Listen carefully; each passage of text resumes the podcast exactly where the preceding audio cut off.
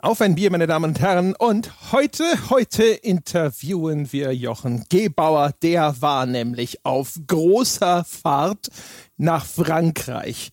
Und wir sind gespannt, was er dort erlebt hat und ob er all die Klischee-Dinge getan hat, die Sebastian und ich ihm empfohlen haben. Jochen, wie waren die, Frau Schenkel? Bonjour. uh, ulala, sacre bleu. ja, ich habe gerade auch schon ähm, meine Französischkenntnisse hiermit ähm, unter Beweis gestellt ja, und erschöpft. Ich bin sicher, damit bist du quasi in Paris von A nach B gekommen, mhm. völlig reibungslos und ohne Probleme. Mhm. Ich hatte fünf Jahre Französisch in der Schule und ähm, über Bonjour und Ça va und Je ne sais pas, was ich immer gesagt habe, wenn ich dran kam, bin ich nicht hinausgekommen. Man weiß, dass der Franzose an sich eigentlich eh nur mit Bonjour kommuniziert und es kommt dann einfach nur darauf an, in welcher Tonlage es ausgesprochen wird. Ja, das ist wie bei der dritten El Bandi-Regel. Es ist falsch, ein Franzose zu sein. Das habt ihr jetzt El Bandi gesagt. ja, natürlich, deswegen zitiere ich ihn. Nein, also wirklich, äh, äh, ich mag die Franzosen sehr gerne, ich mag Frankreich sehr gerne, aber die Sprache war, also das war mein Hassfach schlechthin in der Schule. Ähm, das war noch schlimmer als Chemie, wo ich immer nur einen Punkt hatte. Mhm. Das äh, äh, lässt ja Schlimmes ahnen. Äh, müssen wir die Folge jetzt an der Stelle schon abbrechen? War's das? ja. An der Grenze gescheitert? Bei der Einreise zurückgeschickt worden. Den wollen wir hier nicht. Wird Frankreich demnächst auch aus der EU austreten? Ja, ja. Fre Was hast du angerichtet? Frexit wegen Jochen. Aber ja, um ich, ich, ich werde jetzt nochmal meine Französischkenntnisse unter Beweis stellen, denn bevor du jetzt fragst, ja, was es für ein Bier gibt, ja, wir müssen ja über Bier reden bei Auf ein Bier, müssen wir jetzt in meinem Fall gar nicht, weil wenn ich schon bei den Franzosen war, ja, dann habe ich mir auch eine Flasche, also eigentlich habe ich mir zwei Flaschen Wein mitgebracht, teuren Wein aus Paris, noch schnell auf dem Rückweg zum Ostbahnhof, eingesackt im Supermarkt und zwar einen Sauvignon Blanc also Blanc steht ja für weiß und Sauvignon ist, glaube ich, eine Rebsorte. Auf jeden Fall trinke ich die gerne. Und äh, jetzt dachte ich, wenn wir schon die Folge darüber machen, dann trinke ich auch einen Wein original aus Frankreich. Wahrscheinlich ist er original irgendwo hier aus Rheinland-Pfalz nach Frankreich importiert, nur das Etikett draufgeklebt, aber ist egal. Das, ja, äh, was ist es denn? Äh, was für ein Jahrgang haben wir denn da? Ja. Ähm, 2018. Mhm. Und war das ein guter Sauvignon Blanc Jahrgang? Ja, ja, bestimmt. Also er hat eine ganz feine Säure und ähm, das Bouquet ist auch ganz halt so wie Bouquets sind. Ja, und ähm, also ja, also ja. Mhm. Ja, ja. Die Säure kommt doch von dem Mehltau, wenn er mit reingeschreddert wird, oder? ja. von dem, von dem Frostschutzmittel, oder? ja, nee, das, das macht es süß. Ja. Achso, ich dachte immer, das macht blind. Ja, auch das vielleicht auch, ja. Aber der Weinkenner erkennt es ja an der Süße. Ja? Der versucht es ja über den Gaumen, ob der blind wird oder so. Das äh, kann ja an allem Möglichen liegen, an dem Terpentin, das er sich noch reingeschüttet hat oder sonst irgendwas. Ja, genau. Also um ich, Gottes Willen. Ja. Naja, gut. Also ich bin hier auf jeden Fall, um äh, die Bierfahne weiter hochzuhalten. Ich habe mir nämlich gekauft einen Dolden Suit IPA. Und ich glaube, das hatte ich schon mal irgendwann.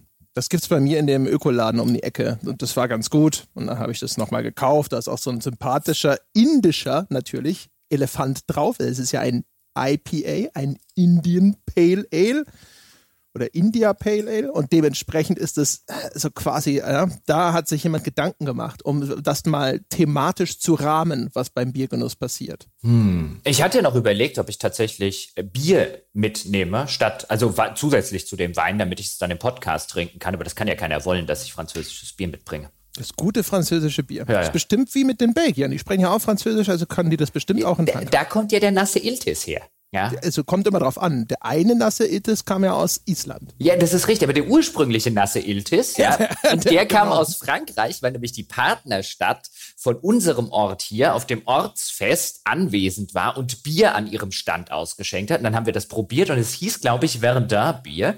Und äh, da ward zum ersten Mal bei meinem Bruder und mir der nasse Iltis geboren, den sie offensichtlich über der Flasche ausgewrungen hatten, weil so hat das geschmeckt. Mm, also, stimmt. Mhm. Seitdem versuche ich immer verzweifelt, jedes Mal, wenn dein Geburtstag naht, das Ding irgendwo aufzutreiben, aber. Ja, wahrscheinlich hieß das auch ganz anders oder so. Und sie, äh, ich habe auch seitdem kein Verdun. nicht nach Iltis geguckt. Ach so, ja. Ich habe auch seitdem kein Verdun-Bier mehr gesehen oder so. Also ähm, man könnte da an, angesichts der historischen Dinge könnte man auch noch auf, auf sehr geschmacklose Witze kommen und so weiter, was den, was den Geschmack und Co. davon angeht. Aber es war wirklich die widerlichst, mit die widerlichste Plörre, also das Isländische damals. Hui, meine Damen und Herren. Das war, welche Folge war das, wo wir Tomb Raider besprochen ja, haben, Tomb oder? Ja, ja, und ist dann weggegossen. Also weggegossen haben wir seitdem kein Bier mehr. Ja, also den, äh, den zweiten, den Rise of the Tomb Raider, haben wir damals besprochen. Ja, ja das, äh, okay. Und das wird der Bier. War es, äh, war es das schrecklichste und verlustreichste Bier, das du je getrunken hast? Also wie gesagt, ich möchte darüber jetzt keine Witze machen, aber man kann sich vorstellen, es gäbe den einen oder anderen, der sich hier anbieten würde. Okay, mhm. okay, okay. Ja. Na gut, dann äh, sprechen wir statt über Frankreich und auch nicht äh, über französisches Bier, sondern wir sprechen darüber, was du dort erlebt hast. Jetzt verrate den Menschen erstmal, wo hast du denn gesteckt? Wo bist du denn hin, du Schlawiner? Haha, ich bin mit dem TGW ja, TGW steht als Abkürzung, wie jeder weiß, für irgendetwas, was ich nicht weiß. Ähm, auf jeden Fall bin ich damit an, nach Paris an den Ostbahnhof äh, gefahren, um an der Hausmesse von Focus Entertainment teilzunehmen. Und bevor jetzt der ein oder andere sagt, was macht denn der Jochen bei der Hausmesse? Ich denke, geht nicht zu solchen PR- und Messeveranstaltungen, beziehungsweise solchen, solchen Preview-Veranstaltungen. Dort war ich, weil ich ja äh, die Entwicklung von The Search 2 im Rahmen einer Dokumentation, also ich möchte gerne dokumentieren, wie ein solches Spiel entsteht, wie das Ganze hinter den Kulissen abläuft, all die Dinge, die normalerweise eben nicht im Lichte einer Öffentlichkeit stehen. Dort ist eine umfangreiche Dokumentation geplant, nachdem das Spiel ersch erschienen ist, mit vielen Einblicken eben hinter die Kulissen.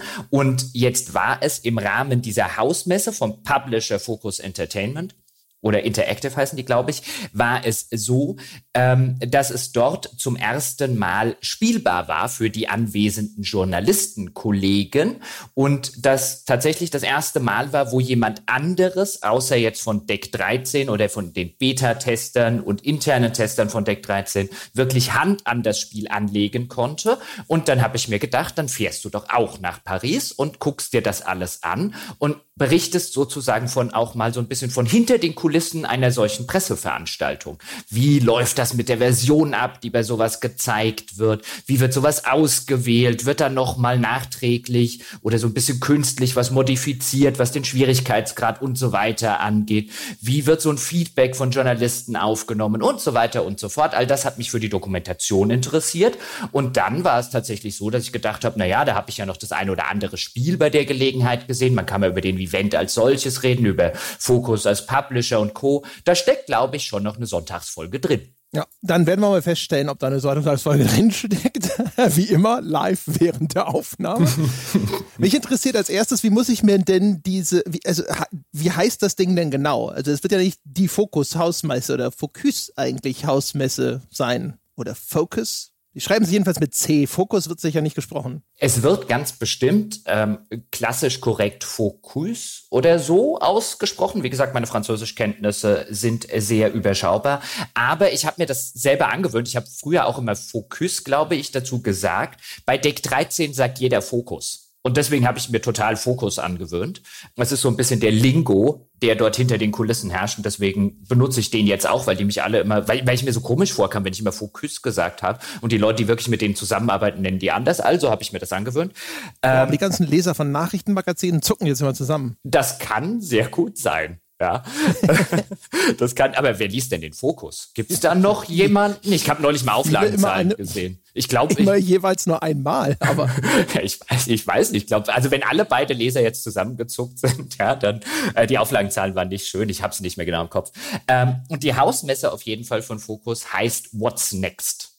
Also was mm. kommt als nächstes? Und die findet anscheinend seit einigen Jahren in Paris einmal im Jahr statt. Und da stellen sie halt ihre im, im nächsten ja kommenden Spiele und äh, Projekte vor. Vieles davon ist dann dort tatsächlich zum ersten Mal anspielbar. Ist nicht der einzige Publisher, der so eine Hausmesse hat. Also Paradox zum Beispiel hat das über Jahre hinweg immer mal wieder gerne gemacht.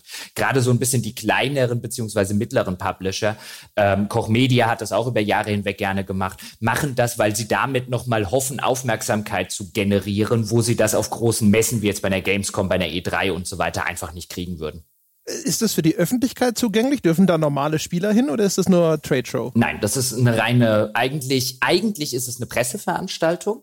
Ähm, wo sie jetzt wirklich weltweit Journalisten eingeflogen haben. Also es waren natürlich welche aus Frankreich da, aus den Benelux-Ländern, aus England waren viele da, es waren sogar welche aus den USA da, natürlich auch deutsche Kollegen dort gewesen. Das ist so das Hauptaugenmerk. Und dann sind durchaus, ähm, wie man mitbekommen hat, auch noch Businesspartner dort gewesen. Also es waren relativ viele tatsächlich von Koch Media da, die vor nicht allzu langer Zeit in dieses TH Q-Imperium ähm, geschluckt wurden, weil die in Deutschland die Distribution, also die physische Distribution ähm, der Fokusspiele in die Läden übernehmen. Da waren einige eben dann tatsächlich von ähm, Koch da. Es waren offensichtlich auch Investoren da, weil Fokus ist ja an der Börse notiert. Also der ein oder andere größere Fokus-Investor war vor Ort. Also die laufen natürlich nicht mit großen Schildern rum, sondern das ist dann eher schon sowas, wo man dann ähm, hinter den Kulissen mitkriegt, ah, das waren jetzt gerade Investoren, die auch mal ein bisschen gucken wollten, die aber offensichtlich mit den Spielen nicht wirklich sonderlich viel anfangen können. Aber die wollen anscheinend auch mal sehen, wo ihre Millionen abgeblieben sind. Okay, wie muss ich mir das vorstellen? Die meisten Leute haben wahrscheinlich als Referenzrahmen nur eine Gamescom.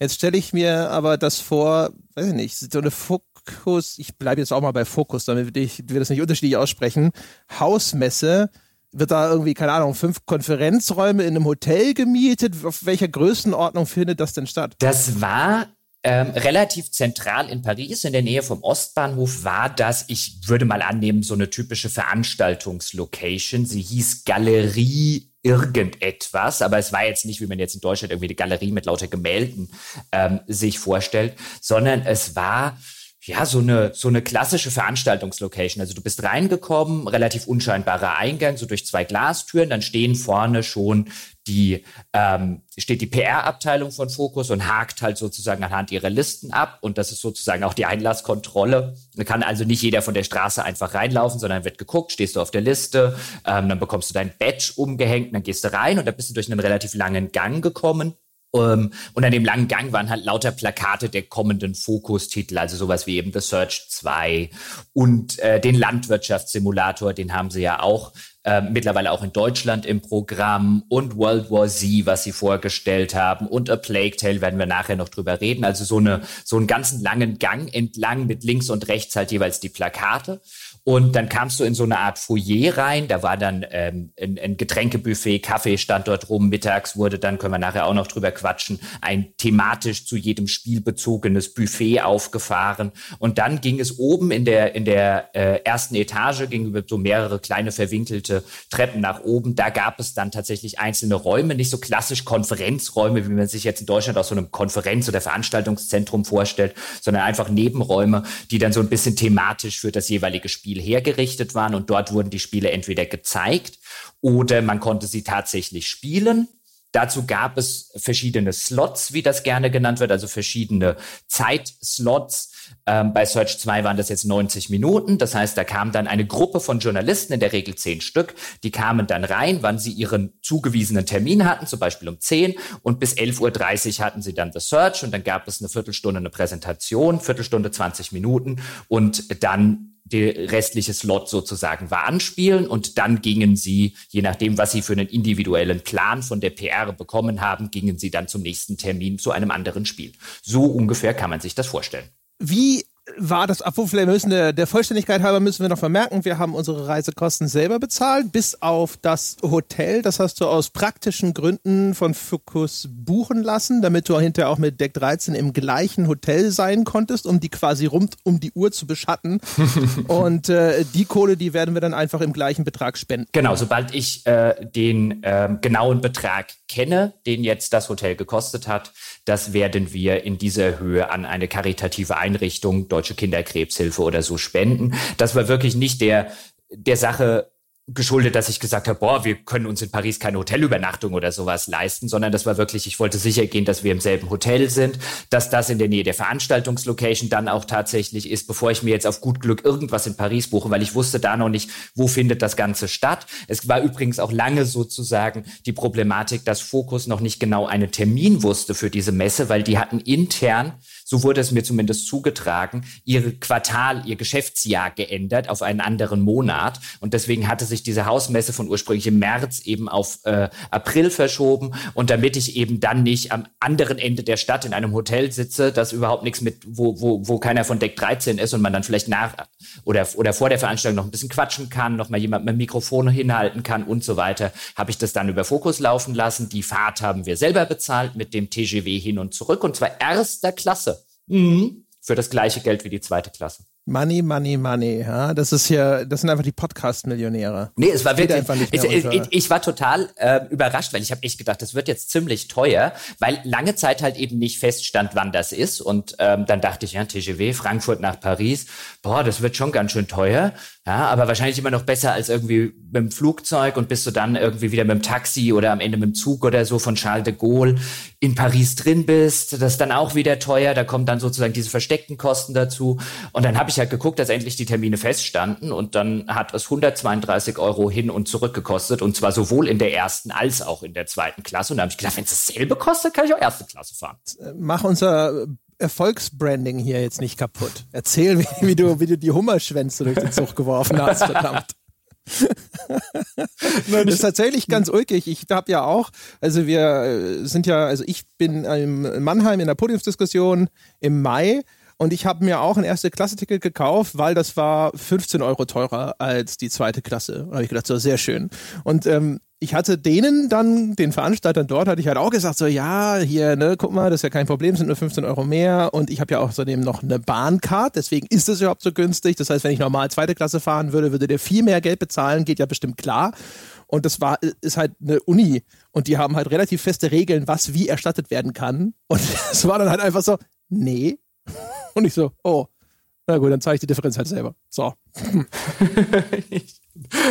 Du hast mir das neulich erzählt. Ich habe schon gedacht, er hat wirklich gedacht, eine Uni zahlt erster Klasse. Selbst wenn es nur die Hälfte kosten würde, würden sie sagen, nein, müssen wir zweiter Klasse machen. Ja, das ist das, das, das Bizarre für mich war halt so, sie hätten das Doppelte für die zweite Klasse ja. anstandslos bezahlt. Aber ja. nein, so geht's ja nicht. Universitäten, ja. Also besser gesagt, so öffentliche Einrichtungen, ja. Ja, das mit den Regeln ist, die, die alle Sonderfälle abbilden können, ist halt immer ein Problem. Ja, ist ja Com Compliance heutzutage halt. Ähm, da gibt es noch viel, viel mehr von den Späßen. Ja, das ist ja die Spitze des Eisberges. Aber ja, nun denn, ich bin erster Klasse in einem leicht angesifften TGW hin und in einem leicht angesifften ICE der zurückgefahren. ah, das heißt, steht übrigens für Train à Grand Vitesse, also Schnellzug. Ja, ja. Ja, ja. Ah, schnell war er auch. Ja, ah. und das war einst ja mal der Stolz Frankreichs, der TGW. Ne? Das war einer, einer der coolsten, modernsten, fortschrittlichsten Hochgeschwindigkeitszüge und dann hat ihnen unser ICE mal gezeigt, wo die Ingenieurskunst zu Hause ist. Ich mache jetzt keinen Witz über die Maginot-Linie. Okay, Aber das ist gut. Sprechen wir darüber. Ähm, ich kann mir vorstellen natürlich, ähm, wie, wie ist das abgelaufen bei äh, Deck 13 intern. Also erstens Terminverschiebung nach hinten, da werden sie jetzt wahrscheinlich noch nicht allzu viele Tränen geweint haben. Aber wenn man jetzt äh, eine Messedemonstration, wo Journalisten hinterher selber auch Hand anlegen dürfen, wenn man sowas zusammenbasteln muss, man hört ja immer diese Messeauftritte, das kostet eine ganze Menge zusätzlicher Arbeit, von der nur ein Teil tatsächlich auch in der weiteren Entwicklung zu gebrauchen ist. Und der Rest ist halt sozusagen alles schön in diese Messe gepumpt. Hast du da was mitgekriegt? Hast du, kannst du berichten, wie viel da an Aufwand reingesteckt wurde, von dem zweifelhaft ist, dass er außerhalb dieser Messedemo einen Sinn hatte? Also ich kann einschätzen, wie viel Aufwand reingeflossen ist. Es ist, glaube ich, zum jetzigen Zeitpunkt relativ schwer zu sagen, wie viel Prozent dieses Aufwands nur für die Messe dann tatsächlich gemacht wurde. Also was mir gesagt wurde, ich habe mit unterschiedlichen Leuten gesprochen und was mir mehr oder weniger gesagt wurde von allen, Pi mal Daumen, ist, dass in diese Version jetzt jetzt allein etwa ein Monat Entwicklungszeit reingeflossen ist, nur für die Messe. Die Hoffnung ist natürlich, dass man sehr viel davon, wahrscheinlich nicht alles, aber zumindest sehr viel davon fürs fertige Spiel weiterverwenden kann. Denn es ist ja so, dass das ein Level aus dem fertigen Spiel war, der dort eben äh, anspielbar war. Derselbe Level, den sie vorher auf der E3 letztes Jahr zum Beispiel schon der Öffentlichkeit präsentiert haben. Da noch hands-off, also nur als Präsentation, vorgespielt vom Entwickler selbst. Jetzt also derselbe Level spielbar. Das heißt, es ist sowieso der Level, der intern in der Entwicklung immer priorisiert wurde, weil man schon relativ eingangs gesagt hat, das ist der Level, den wir auch dann zum ersten Mal einer Öffentlichkeit, eben letztes Jahr im Rahmen der E3 vorstellen. Deswegen ist der auch was die ganze Asset-Produktion angeht, also Grafiken, Texturen und so weiter und so fort, war das schon immer der weiteste Level, weil Spiele ja eben nicht, wie das gerne mal angenommen wird, man fängt nicht mit dem Tutorial an und hört irgendwann mit dem Abspann auf, sondern die werden so ähnlich wie Filme, wo auch gerne mal Szenen vom Ende zuerst gedreht werden und so weiter, die werden sehr, sehr puzzelartig oder entstehen sehr, sehr puzzelartig und fügen sich eigentlich erst am Schluss dann zu diesem ganzen kohärenten Gebilde zusammen. Und so war es hier auch. Man hat halt diesen einen Level, der die ganze Zeit, die anderen holen jetzt hinter den Kulissen langsam auf, aber der die ganze Zeit schon am weitesten war oder am weitesten ausgesehen hat vor allen Dingen, weil schon die ganzen Grafiken und so weiter drin waren. Den hatte man jetzt halt, den hat man dann natürlicherweise auch jetzt wieder für das Hands-on benutzt, aber es steckte offensichtlich noch mal ein Monat mehr Aufwand drin. Und da hat man übrigens auch schon so hinter den Kulissen gemerkt, also nicht ein, die Leute sind irgendwie sauer, weil das passiert oder weil sie sozusagen in ihrem Kopf halt diese Zusatzarbeit machen müssen. Also man merkt schon, die verstehen, warum das aus PR und Marketing-Sicht notwendig ist. Aber man hat auch schon den Eindruck, also in einer perfekten Welt würden sie halt nicht gerne einen Monat Arbeit investieren, die vielleicht nicht sein müsste was verständlich ist. Kannst du sagen, wo im Spiel ist dieser Level eigentlich zu Hause? Etwa in der Mitte vom Spiel. Okay.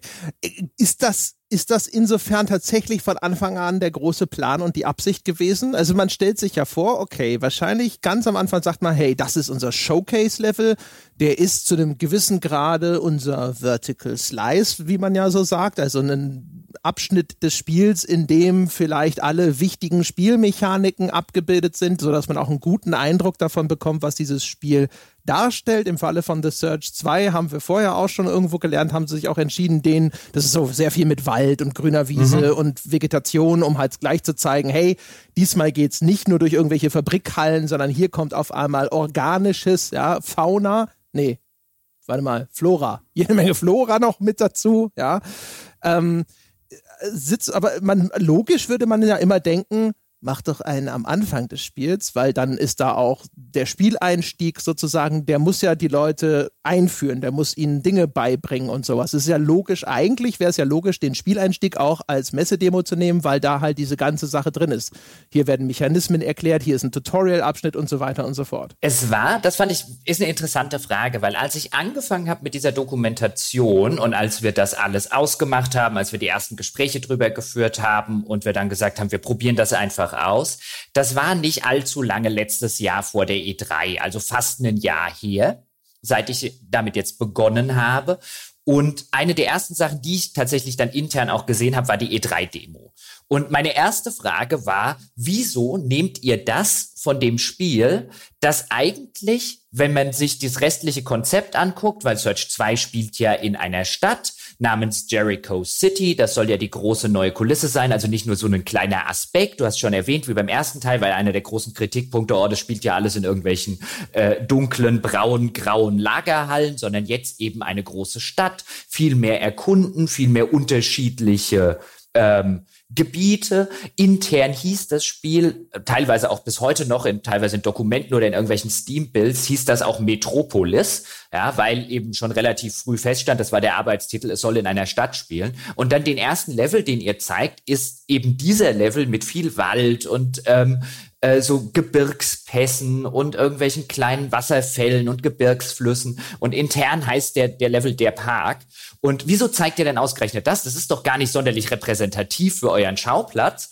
Aber da wurde mir zumindest gesagt, ja, mag sein, aber wir wollten halt, also es ist, glaube ich, schon eine sehr deutliche Reaktion auf diese große Kritik am ersten Teil. Das spielt doch alles nur in irgendwelchen drögen Lagerhallen, dass man sich gesagt hat, wir nehmen tatsächlich das, was am weitesten von dieser Kritik am ersten Teil entfernt war, um sozusagen damit den ersten Eindruck von Teil 2 zu machen. So frei nach dem Motto, der erste Eindruck soll sein, es sieht nicht aus wie Teil 1. Ja, witzigerweise wüsste ich noch nicht mal, ob ich diese Kritik in dieser Pauschalität unterschreiben würde.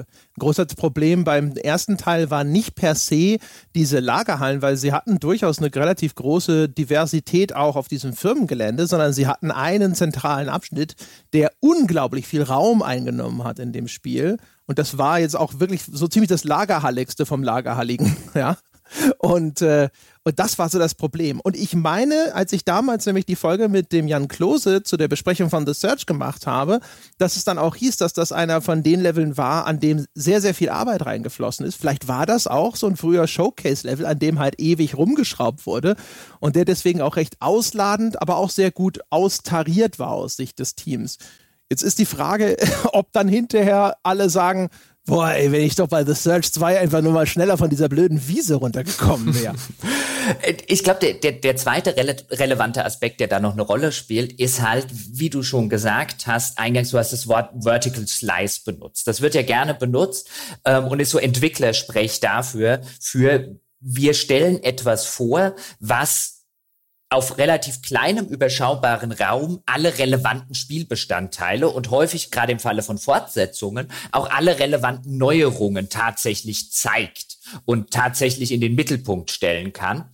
Und auf deine Frage von vorhin, warum nicht einfach den Einstieg nehmen, da hast du ja schon die Tutorials und die ganze Hinführung und so weiter, ist, weil halt in einem, in einem, das Search 2 ist ein relativ, wie, wie das ganze Genre, ein relativ äh, progressives Spiel. Also gerade was das Equipment angeht, was die Waffen angeht, was die Rüstungen angeht, was viele Features angeht. Also es gibt jetzt sogenannte Exo-Lines im Spiel, an denen kann man sich dranhängen und sozusagen wie so eine, ja, wie so eine Zipline in anderen Spielen von A nach B äh, manövrieren. Also es gibt nicht mehr diese Exolifts, wie sie im ersten Teil hießen, die relativ statisch funktioniert haben, sondern jetzt kann man auch teilweise Abkürzungen und so weiter damit freischalten. Die werden aber erst im Spielverlauf freigeschaltet. Die kannst du halt in diesem Level aus der Mitte des Spiels zeigen. Du hast so ein neues Feature, was sie eingebaut haben, das nennen sie Directional Blocking. Das heißt, wenn du in die Richtung blockst, aus der ein Angriff kommt, dann bekommst du die Chance zu einem und das Timing triffst, dann bekommst du die Chance zu einem Gegenangriff, ein neues Feature. Auch das kannst du hier zeigen, weil du die entsprechenden Waffen demjenigen geben kannst und so weiter und so fort. Also ich glaube, der zweite Aspekt ist halt wirklich, dass man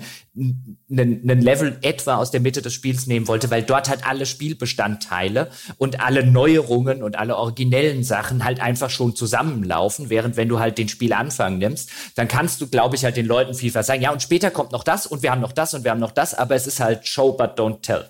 Oder andersrum. Mhm, ergibt Sinn. Heißt aber umgekehrt, das hast du mir schon verraten, dass deswegen eben auch wieder mehr Aufwand reingeflossen ist, weil sie jetzt auf einmal dort zum Beispiel Tutorial-Tipps einbauen mussten. Mhm die eigentlich an dieser Stelle normalerweise gar nicht vorkommen. Also das ist halt so zum Beispiel ein Beispiel für Arbeit, die garantiert in Anführungsstrichen für die Cuts war. Ja, und nicht nur das. Also der Level, den die jetzt spielen konnten, dieser Park-Level, der findet der hat normalerweise auch einen völlig anderen Einstiegspunkt. Also du kommst aus einer völlig anderen ähm, Ecke sozusagen dann erstmal in diesen Level rein und so weiter. Und jetzt für diese Demo-Version brauchte man halt einen Einstiegspunkt und jetzt fängt man halt in so einem in so einem unterirdischen Gang an und dann läuft man an so Tutorial-Tipps, die so an die Wand projiziert werden, vorbei und man sammelt auch schon die ersten Implantate ein, ähm, die dann im weiteren Verlauf wichtig sind. Da liegt dann zum Beispiel ganz am Anfang ein äh, Implantat, das sozusagen Tool, das dir einen, einen visuellen HUD-Tooltip gibt für das Directional Blocking.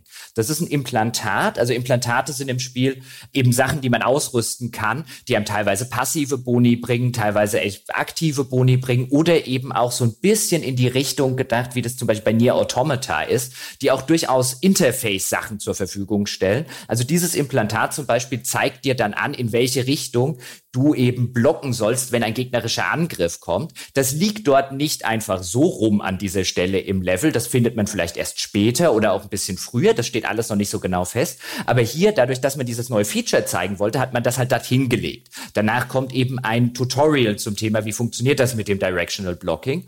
Und es kommen relativ viele Tutorial-Hinweise auf einmal, weil man hat hier ein Level aus der Mitte vom Spiel, wo schon relativ viele Mechaniken etabliert sind. Also musst du relativ vieles, was du vielleicht in einem Tutorial und in einem ersten Level über längeren Zeitraum erklärst, hier einfach mal alles schon mal reinklatschen und dann kommst du raus in diese grüne Welt und dort stehen zwei Gegner relativ am Anfang. Dort stehen eigentlich derzeit in der richtigen Version sozusagen, stehen dort drei Gegner, aber dann hat man sich nach langem Hin und Her und langen Diskussionen, durchaus kontroversen Diskussionen, sollen da alle drei stehen bleiben, wird es dann zu schwer, hat man sich auf zwei geeinigt und wie sich herausstellte, dann tatsächlich beim Live-Spielen waren zwei wahrscheinlich immer noch einer zu viel. Was ja nicht überraschend ist. Ne? Also einen The Search 1, das war auch schon ein Spiel, das musstest du erstmal bändigen. Da musstest du diese ganzen Timings in den Griff kriegen. Also ein Gegner, ne, der dich angreift, du musstest schon ungefähr wissen, wie schnell ist mein Angriff und wie schnell ist die Bewegung, die der jetzt macht. Die musst du auch relativ früh erkennen und so. Das ist halt ein Spiel, das erarbeitet man sich ein bisschen, indem man Sachen auch auswendig lernt. Und jetzt hat man aber relativ wenig Zeit auf so einer Messe, um so eine Messe-Demo zu spielen. Besonders wenn du als Journalist vielleicht irgendwie einen Kalender voll hast mit, keine Ahnung, noch fünf weiteren Titeln, die du alle abhaken sollst. Und natürlich, ne, dann sitzt du so da und kriegst da halt erstmal aufs Maul. Da kann ich mir schon vorstellen, da, dass man da viel drüber nachdenken muss. Erstens reduziere ich den Anspruch eines solchen Spiels, von dem aber ja auch erwartet wird, dass es schwierig ist. Das heißt also, wenn man dann anfängt und sagt, jetzt mache ich es den Journalisten ein bisschen einfacher, damit sie möglichst viel sehen, riskiere ich ja auch wieder, dass sie einen falschen Eindruck von dem Spiel bekommen und, und, und, und, und. Gibt es da Berichtenswertes von hinter den Kulissen?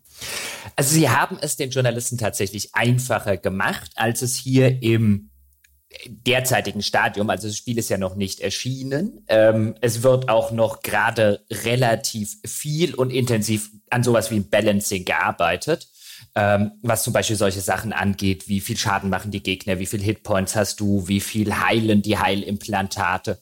An all diesen Schrauben wird erst noch sehr intensiv gedreht. Aber hier ist man schon hingegangen im Vergleich vielleicht zu der Version, die intern läuft. Man hat zum Beispiel den Schaden der Gegner reduziert. Man hat die Health eindeutig spürbar des, des, des Spielercharakters erhöht. Aber halt auch durchaus mit genau dem, was du gesagt hast. Also das hat dann auch der Jan Klose zum Beispiel, äh, einer der beiden Geschäftsführer, gesagt, der, der bei Deck 13 so ein bisschen für, für das Hands-on, das, das, das Spielerische sozusagen zuständig ist. Der Matthias Reichert, der andere äh, Geschäftsführer, ist, ist spürbar eher so ein bisschen auf der Business- und Finanzseite unterwegs. Und der Jan Klose war auch dabei gewesen und der hat halt auch genau das gesagt, was du jetzt gesagt hast. Man muss schon ein bisschen aufpassen, dass man die Leute nicht sozusagen in den ersten fünf Minuten verliert, weil das ist jetzt ja kein The Search 2 Event gewesen, sondern ein guckt euch alle Spiele des Publishers an. Das heißt, man kann auch nicht davon ausgehen, dass hier jedes Presseerzeugnis einfach seinen Dark Souls Experten zum Beispiel hinschickt oder seinen Souls-like Experten, sondern man muss damit leben, dass wahrscheinlich, keine Ahnung, die Hälfte der Leute, die dort kommen, noch nie ein derartiges Spiel gespielt haben. Ähm, es ist ja auch nicht nur Fachpresse dort, sondern auch, wie man das gerne nennt, General Interest Presse. Also da waren auch Leute von der Newsweek zum Beispiel, von britischen äh, Tageszeitungen und so weiter und so fort. Und man muss also aufpassen, dass man die Leute, wenn man halt so einen guten ersten Eindruck hinterlassen will, nicht direkt so sehr frustriert, dass die nach zehn Minuten sagen, okay, danke, nächstes Spiel bitte. Aber wie du gesagt hast, halt auch dafür sorgen, dass halt die Leute, die da sind von der Fachpresse, die sich damit ein bisschen auskennen, nachher in ihren Previews nicht schreiben. Das war ja alles viel zu einfach. Und weil, weil das ist natürlich auch just das, was du bei der Kernzielgruppe von so einem The Search 2, nämlich so den Souls-like-Fans, was du nicht möchtest, ist, okay, das ist anspruchslos, um Gottes Willen. Also hat man halt, glaube ich, wirklich sehr stark versucht, ähm, so diesen, diesen Sweet Spot zu treffen zwischen zu leicht, zu schwierig und so weiter. Und ich weiß nicht, ob dieser Sweet Spot existiert in der Form, aber zumindest die Annäherung war nicht so misslungen. Aber ich, ich, ich glaube halt, es ist extrem schwierig, ähm, also mir ist es auch schwer gefallen tatsächlich beim Zugucken. Und ich habe ja viel äh, vielen Leuten dann über die Schulter geguckt beim Spielen und so weiter. Und es so gefühlt in jedem dieser Slots so die Hälfte ist nur gestorben. Und äh, dann gab es aber auch zwei drei die haben es dann bis zum Boss in dieser ähm, in, in, in diesem Level eben geschafft, was jetzt durchaus, wenn man das erste Mal an diesem Spiel dran sitzt, äh, äh, eine durchaus beachtenswerte Leistung ist, würde ich sagen, der selber ausprobiert hat und, und selber relativ schnell immer dort an, an schon an den ersten beiden Gegnern eingegangen ist. Also die, die, die Varianz, die du drin hast von Leuten, die es wirklich nicht hinkriegen, an 20, 30 Minuten lang an den ersten beiden Gegnern vorbeizukommen, hinzu, nach 30 Minuten ist einer beim Boss, ist wirklich schon, ja, interessant gewesen. Und wie man das austariert, ich habe keine Ahnung. Ich glaube, also letztlich hat das auch Deck 13 mehr oder weniger Pi mal Daumen gemacht. Wahrscheinlich gibt es da auch kein One-Size-Fits-All. Wie ist denn da die äh, Versuchung oder gab es eine Diskussion, wie viele Leute man da hinstellt, die dann aber sich um die Journalisten kümmern? Das hast du ja häufig. Du spielst irgendwas an und auf einmal steht so ein freundlicher Entwickler neben dir und sagt so, na, na, brauchst du Hilfe? Kann ich dir Tipps geben? Eine Diskussion darüber habe ich nicht mitbekommen. Also es waren vor Ort waren neben dem äh, Jan Klose, den ich schon erwähnt habe, war der Chef Game Designer. ähm, es war ein Leveldesigner und es war eine Leveldesignerin. Und die Leveldesignerin, deren Level ist das auch. Bei Deck 13 ist es das so, dass jeder Level im Spiel hat einen verantwortlichen Leveldesigner oder eine verantwortliche Leveldesignerin, sozusagen einen Owner wie es auch mm. gerne genannt wird. Und dann gibt es noch, noch einen Artist, der dazugeordnet ist und noch einen zweiten Level-Designer, der halt auch noch mit dran arbeitet. Aber der Level, ähm, äh, oder die Level-Designerin und die Ownerin dieses Levels war dort und sie war eigentlich auch der Hauptansprechpartner für Journalisten, wenn etwas, äh, wenn Fragen existierten oder wenn irgendwas nicht funktioniert hat. Ähm, der, der Chef-Game-Designer, der war eher für den Vortrag zuständig, der hat immer die Präsentationen gehalten und der andere Level-Designer war für das Vorspielen zuständig, denn in der Präsentation wurde ein anderer Level äh, weiter vorne im Spiel gezeigt, der dann eben die Stadt in den Fokus gerückt hat, ähm, während dann das Hands-on eben in dem Park stattgefunden hat. Und mein Eindruck war, dass das, und das wurde mir auch so bestätigt, dass es eher der Plan war, zurückhaltender zu agieren, dass man eben nicht der Entwickler ist, den du gerade erwähnt hast, schon beim, beim zweiten Mal sterben, ja, so die äh, Finger auf der Schulter und so, na, kann ich dir irgendwie helfen? Ist es dir vielleicht zu schwierig? Also, dass man schon ein bisschen mehr versucht hat, die Leute auch ähm, ihr eigenes Ding machen zu lassen, was mir persönlich übrigens sympathischer ist als eben diese, dieser, dieser Aufpasser-Entwickler, bei dem ich immer so den Eindruck habe, okay, jetzt, weißt du, ich, ich probiere irgendwas aus, sterbe auf eine dumme Art und Weise und dann kommt er und äh, tut so, als wäre ich der größte Trottel auf dem Planeten oder so. Ich habe den Eindruck, das wollten sie nicht machen machen. Ähm, man hat also relativ lange gewartet, äh, bis man dann, bis sie dann selber eingegriffen haben und dann hingegangen sind und gesagt haben, kann ich irgendwie helfen. Außer, und das kam durchaus häufiger mal vor, dass sich der Journalist umgedreht hat und gesagt hat, ich komme ja nicht weiter. Gab es unvorhergesehene Katastrophen? Sowas wie, oh shit, wir wollten den neuesten Patch noch aufspielen, aber es geht nicht. Oder äh, das Ding schmiert auf der Hälfte der Maschinen ständig. Nein, so eine Scheiße. Da habe ich die ganze Zeit drauf gewartet. Ja? Das ist ja echt, echt. boring. Ja, ist total. Hättest total, du mal hier ah. Star Citizen Doku gemacht? Ja. Scheiße. Nee, ich hatte, hatte auch, also ich meine, so als, äh, natürlich wünscht man das keinem, aber äh, als Journalist, ja, ist es ja wie, wie mein, wir sind jetzt ja keine wie, wie ja, Ambulance. Der Clown muss halt vom Hochseil fallen. Ja, wäre schon schön, wenn der Clown vom Hochseil fällt. Ja, wie bei den Ambulance Chaser. Ja, wenn kein Unfall passiert, ist ja auch irgendwie blöd. Aber nein, nein Quatsch. Ähm, es gab keine, keine wirkliche, keine, keine, keine wirkliche Katastrophe. Ähm, oh. Es gab natürlich ein paar Sachen, die nicht so ganz so funktioniert haben, wie sie sollten. Also einmal relativ früh bei einer sehr frühen Präsentation, ich glaube, die zweite Präsentation, die sie gehalten haben, ist ähm, an dem Bossgegner, den sie gezeigt haben. Also just als der Bossgegner seinen großen Auftritt machte, ist äh, die Präsentation abgeraucht und der Rechner abgestürzt und das Spiel abgestürzt. Das äh, war, glaube ich, die größte Katastrophe. Ab und zu ist auch mal bei einem Journalisten, also es gab zehn Anspielstationen, ist auch mal bei einem Journalisten das Spiel abgestürzt.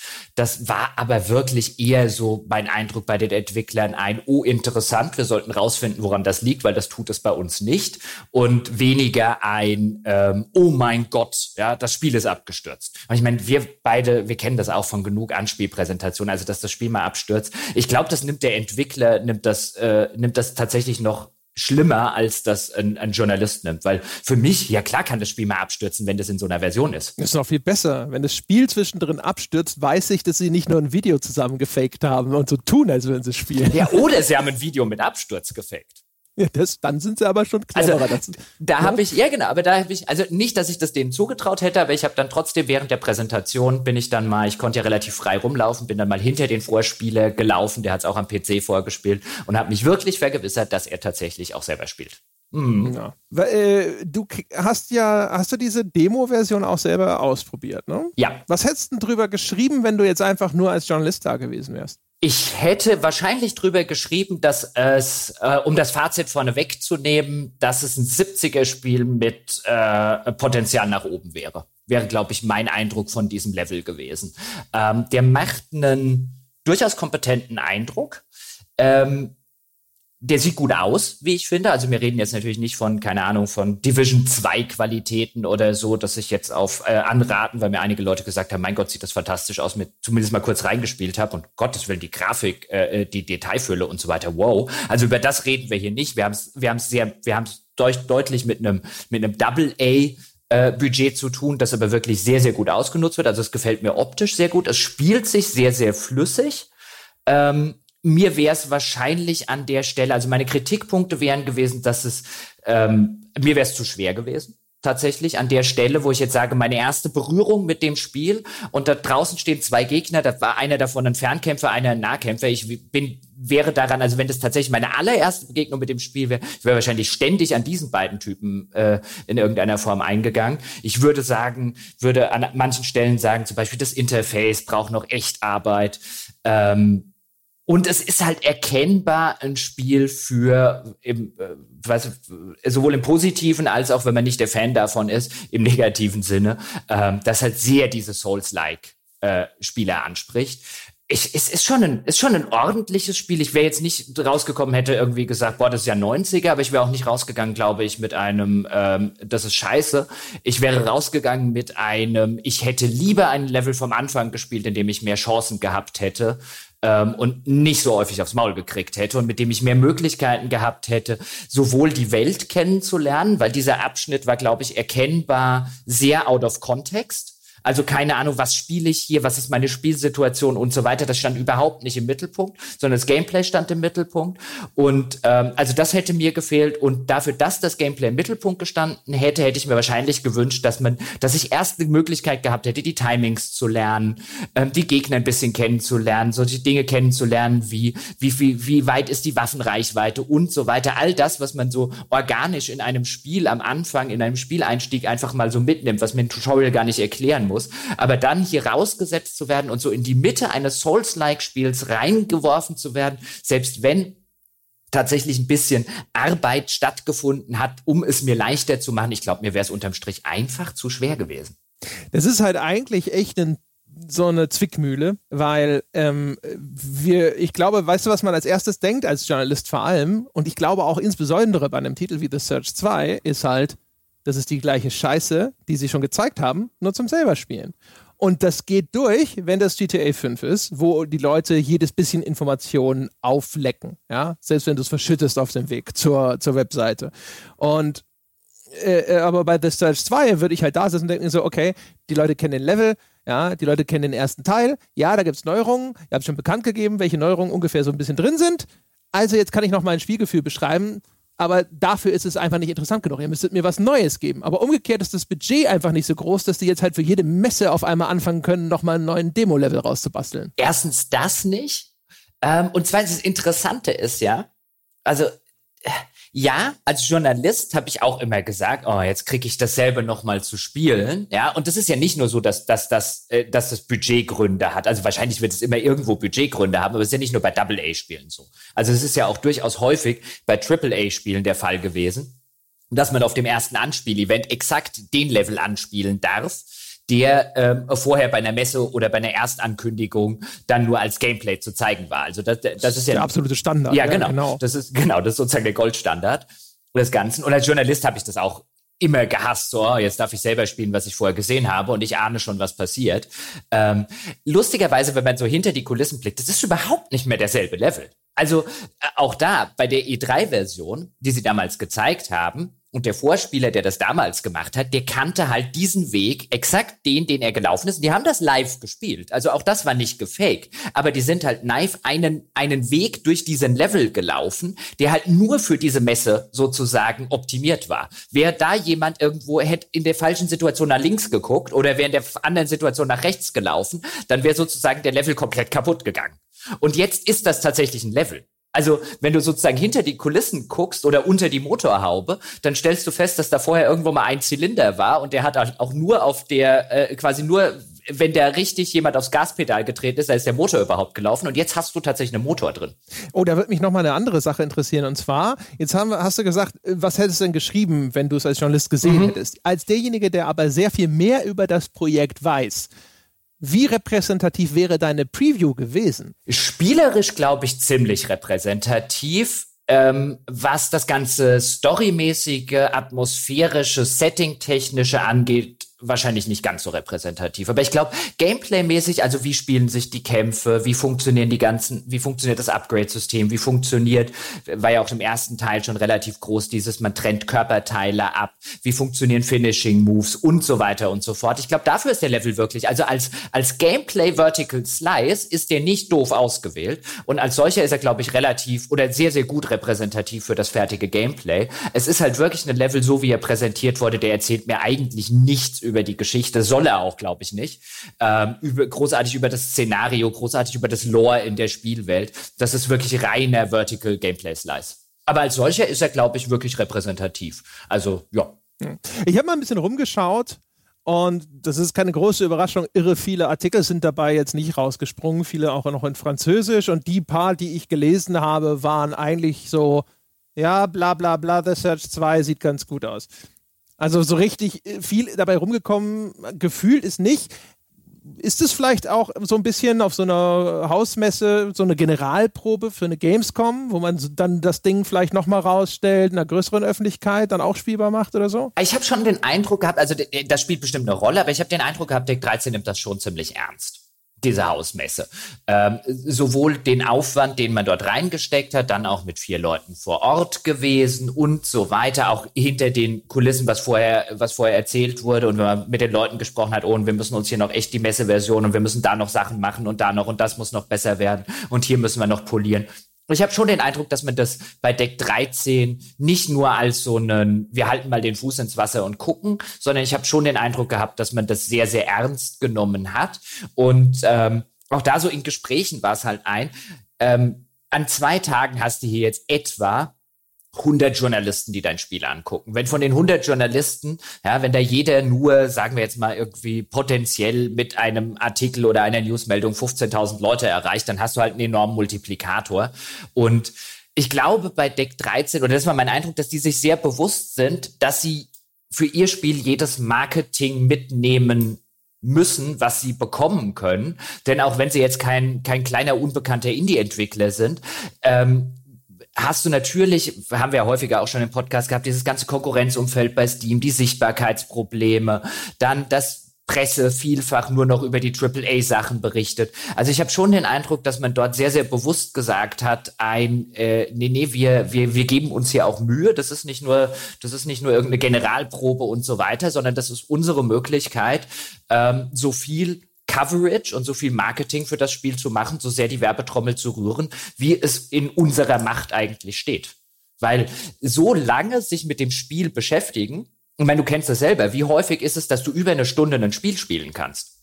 Nicht so, oder? Kommt drauf an. Also jetzt auf so einer Gamescom und so ist es natürlich auf so diese Publikumsdinger getaktet ähm, die separaten Events, weißt du, wo du halt eingeladen wirst für das eine Spiel oder keine Ahnung, die drei wichtigen Spiele von Publisher XY oder sowas, da hatte ich das auch schon häufiger. Aber ist auf jeden Fall schon, sage ich mal, auf der, der ordentlicheren Seite der Skala. Und ich, ich, ich glaube halt auch wirklich bei einer, bei einer Gamescom, also wenn sie jetzt den, denselben Level. Wäre jetzt, ich weiß es nicht, aber meine Vermutung wäre es, jetzt einfach ohne jedes Insider-Knowledge, weil darüber haben wir noch nicht, habe ich zumindest auch noch nicht die Frage gestellt. Ich wüsste auch nicht, ob, ob Deck 13 das tatsächlich schon wüsste. Deswegen keine Ahnung, aber mein Tipp wäre es, dass der Level dann auch tatsächlich nochmal auf der Gamescom spielbar ist.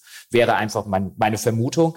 Aber ebenfalls meine Vermutung wäre, dass man dort weniger Coverage mit Search 2 generiert als oder auch potenziell generieren kann als bei so einer als bei so einer äh, What's Next von von Focus. Also ich glaube, da war die Hoffnung schon, hier können wir mehr machen, aber auch das hast du teilweise gesehen. Diese Veranstaltungen werden von der großen Spielepresse werden die nicht mehr gutiert. Das hat ja schon angefangen, als wir noch bei GameStar waren, dass es wirklich Diskussionen gab, wo schicken wir denn noch Leute hin und sollen Leute noch auf sowas wie eine Paradox Hausmesse oder eine Koch Media Hausmesse und so weiter. Auf was soll man denn noch gehen? Ja, es werden ja eh immer weniger Leute in den Redaktionen, ja, das äh, wirtschaftliche Umfeld immer schwieriger, können wir da zwei Tage jemanden entbehren? Und hier hast du jetzt drauf geguckt und mein Fokus ist jetzt nicht ein ganz kleiner Publisher und die haben nicht ganz unwichtige oder uninteressante Spiele. Und da war jetzt zum Beispiel keiner von, ich nenne jetzt einfach deutsche Beispiele, keiner von GameStar, da war keiner von Computech, da war nie, kein Rock Paper Shotgun, da war kein Polygon, da war kein Destructoid. Also so wirklich die ganz großen, ähm, für die rentiert sich das einfach, glaube ich, nicht mehr reichweitentechnisch. Und äh, das merkst du halt. Ja, also ich muss gestehen, bevor du da hingefahren bist, war mir nicht mal klar, dass Focus irgendwelche Hausmessen veranstaltet. Und ich wüsste auch ehrlich gesagt kein Jahr, in dem ich jetzt gesagt hätte, da würde ich jetzt unbedingt nach Paris für eiern, ehrlich gesagt. Ich glaube, das war schon, es ist jetzt natürlich schwerer denn je, aber zumindest, äh, ich meine, ich war ja, ne, also GameStar, da gab es bestimmt Jahre, da mussten die nicht auf die Kohle schauen und da hat man wahrscheinlich einfach überall alles, alles hingeschickt, sozusagen. Aber sobald du ein Budget hast, wo du denkst, so, da muss ich mal ein bisschen gucken, dass wir nicht zu viel Tinnef machen, äh, dann hast du auch noch ein Deck 13 in Deutschland sitzen. Ne? Und dann kannst du ja auch immer sagen, da fährt jetzt keiner nach Paris für The Search 2, sondern fährt gefälligst zum Studio, da kannst du noch viel mehr mitnehmen. Äh, dafür jetzt nicht, aber also ich, ich war immer ein relativ großer Fan von solche, solche Sachen mitnehmen. Klar, ist natürlich auch immer eine Budgetfrage, ähm, aber auch einfach nur damit, damit die Leute und die Redaktionen halt auch äh, Spiele auf dem Schirm haben, die jetzt halt nicht nur, nicht nur Kram von EA, Ubisoft und Co. Also ich fand das eigentlich immer relativ gewinnend, wenn du diese Form der Berichterstattung mit Vorberichterstattung und so weiter machst, dass man die eben auch breit fächert und dass man eben nicht nur sagt, wir fahren einfach nur noch auf die, auf die, äh, sozusagen die Sachen der großen Hersteller. Weil dann, dann, dann hat man halt auch irgendwann einen Tunnelblick. Deswegen war ich immer in, in der Vorberichterstattung, also wie gesagt, immer unter der, unter dem Kaviat, der man macht diese Sorte der Berichterstattung, war ich immer ein großer Fan. Ich bin da auch immer gerne selber hingegangen. Einfach weil das hat halt den Horizont erweitert. Ich mochte das immer. Ähm, mögen tue ich sowas auch. Aber da hätte ich auch immer, glaube ich, das weiß ich nicht. Ich meine, ja, wahrscheinlich wäre ich eher zu Fokus gefahren als zu äh, Gott, wie hieß denn dieser Laden? Weiß ich nicht, hier Blackstar Interactive oder sowas. Also, Aber äh, das sollte jetzt auch kein, kein, kein GameStar, Computake, Rock, Paper, Shotgun oder sonst was Diss sein. Also, ähm, um Gottes Willen. Das ist einfach nur ein, ich glaube, vor fünf Jahren wären die da hingefahren oder eher hingefahren. Und einfach nur so in diesem Kosmos, also wenn du heute in einem Deck 13 bist oder in der Search 2 bist, dann musst du halt auch damit leben. Das ist halt echt schwierig, wird, dass ähm, solche Magazine überhaupt über dich berichten. Und du machst es vielleicht einfacher, indem du eben ähm, dir Mühe mit solchen Veranstaltungen gibst, weil wenn die keinen selber hinschicken, ist vielleicht irgendein Freier vor Ort, dem kaufen sie dann doch noch eine Preview ab und so weiter. Ja, du musst grinden, auf jeden mhm. Fall, würde ich auch so sehen. Wie waren das dann? Haben sie sich vorher ordentlich eingeschissen, wenn jetzt das erste Mal die böse Öffentlichkeit ihr Baby selber in die Hände bekommt? Also ich hatte den Eindruck, die ähm, die Leveldesigner, die waren tatsächlich ein bisschen nervös ähm, oder nervöser als die beiden anderen, aber die sind beide auch noch relativ äh, jung und noch nicht seit äh, 20 äh, Jahren in der Branche gestählt. Der Jan Klose, der Geschäftsführer, der machte unterm Strich einen ziemlich entspannten Eindruck, genauso wie der, wie der Game Designer und ähm, der Lead Game Designer. Ähm, Adam Hetangi heißt er. Und ähm, ein Amerikaner, die machten beide unterm Strich einen relativ entspannten Eindruck. Ich habe dann dem, dem, mit dem Jan Klose auch ein bisschen, bisschen gequatscht und so, und wie geht's dir so, bist nervös und so. Und dann, dann kam halt auch durchaus ein, nee, eigentlich nicht. Also nervös, weißt du, so frei nach dem Motto, nervös war ich vielleicht früher mal bei Lords of the Fallen oder so, oder Damm, oder noch zwei Spiele weiter vorne. Jetzt, jetzt kennst du so ein bisschen den Tanz und du kennst die einzelnen Tanzschritte. Und ähm, er, er meinte auch an irgendeiner Stelle, so bei, bei manchen Sachen, klar, wie jetzt zum Beispiel über den Schwierigkeiten Schwierigkeitsgrad. Also da, du merktest schon, als die sich unterhalten haben untereinander, relativ schnell auch, oh, da sterben zu viele Leute. Und oh, pass auf, sie, die Leute verstehen nicht so ganz, wie das mit der Heilung in dem Spiel funktioniert, weil sie haben halt keine Funktion, wie man das so klassischerweise kennen würde, keine Heiltrankfunktion, sondern die Heilung in der Version, die sie jetzt gezeigt haben und der Version, die gerade aktuell ist, ist halt ein, du baust über Angriffe Energie auf und diese Energie kannst du dann für Heilung konsumieren, wenn du die entsprechenden Implantate hast. Die waren jetzt in der Version halt sozusagen voreingestellt.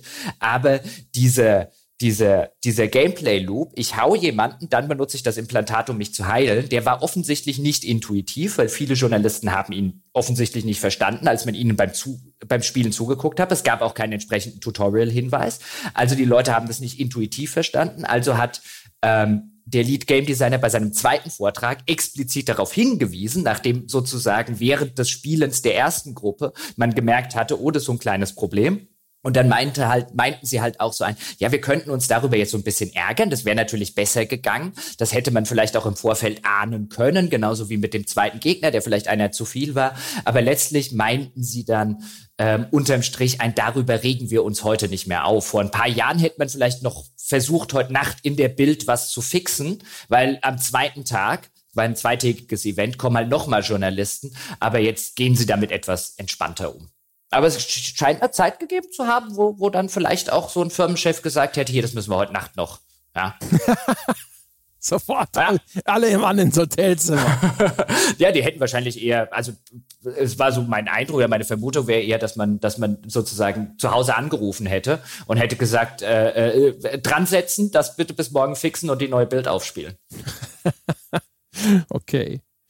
Dann würde mich natürlich interessieren, was haben denn äh, die Pressevertreter vor Ort gesagt? Ich weiß, es war dein Plan, dass du auch mal nachhorchst, nachdem die Leute es gespielt haben, um so einen kleinen Meinungsspiegel einzufangen. Interessanterweise wollten die meisten der Pressekollegen, jetzt waren keine Deutschen da, weil ich war nur einen Tag da, an, am, am Mittwoch der Veranstaltung, am Donnerstag war eben der zweite Tag und am Donnerstag, also die deutschen Kollegen waren zwar schon da, aber die hatten ihre Search-Termine erst am Donnerstag.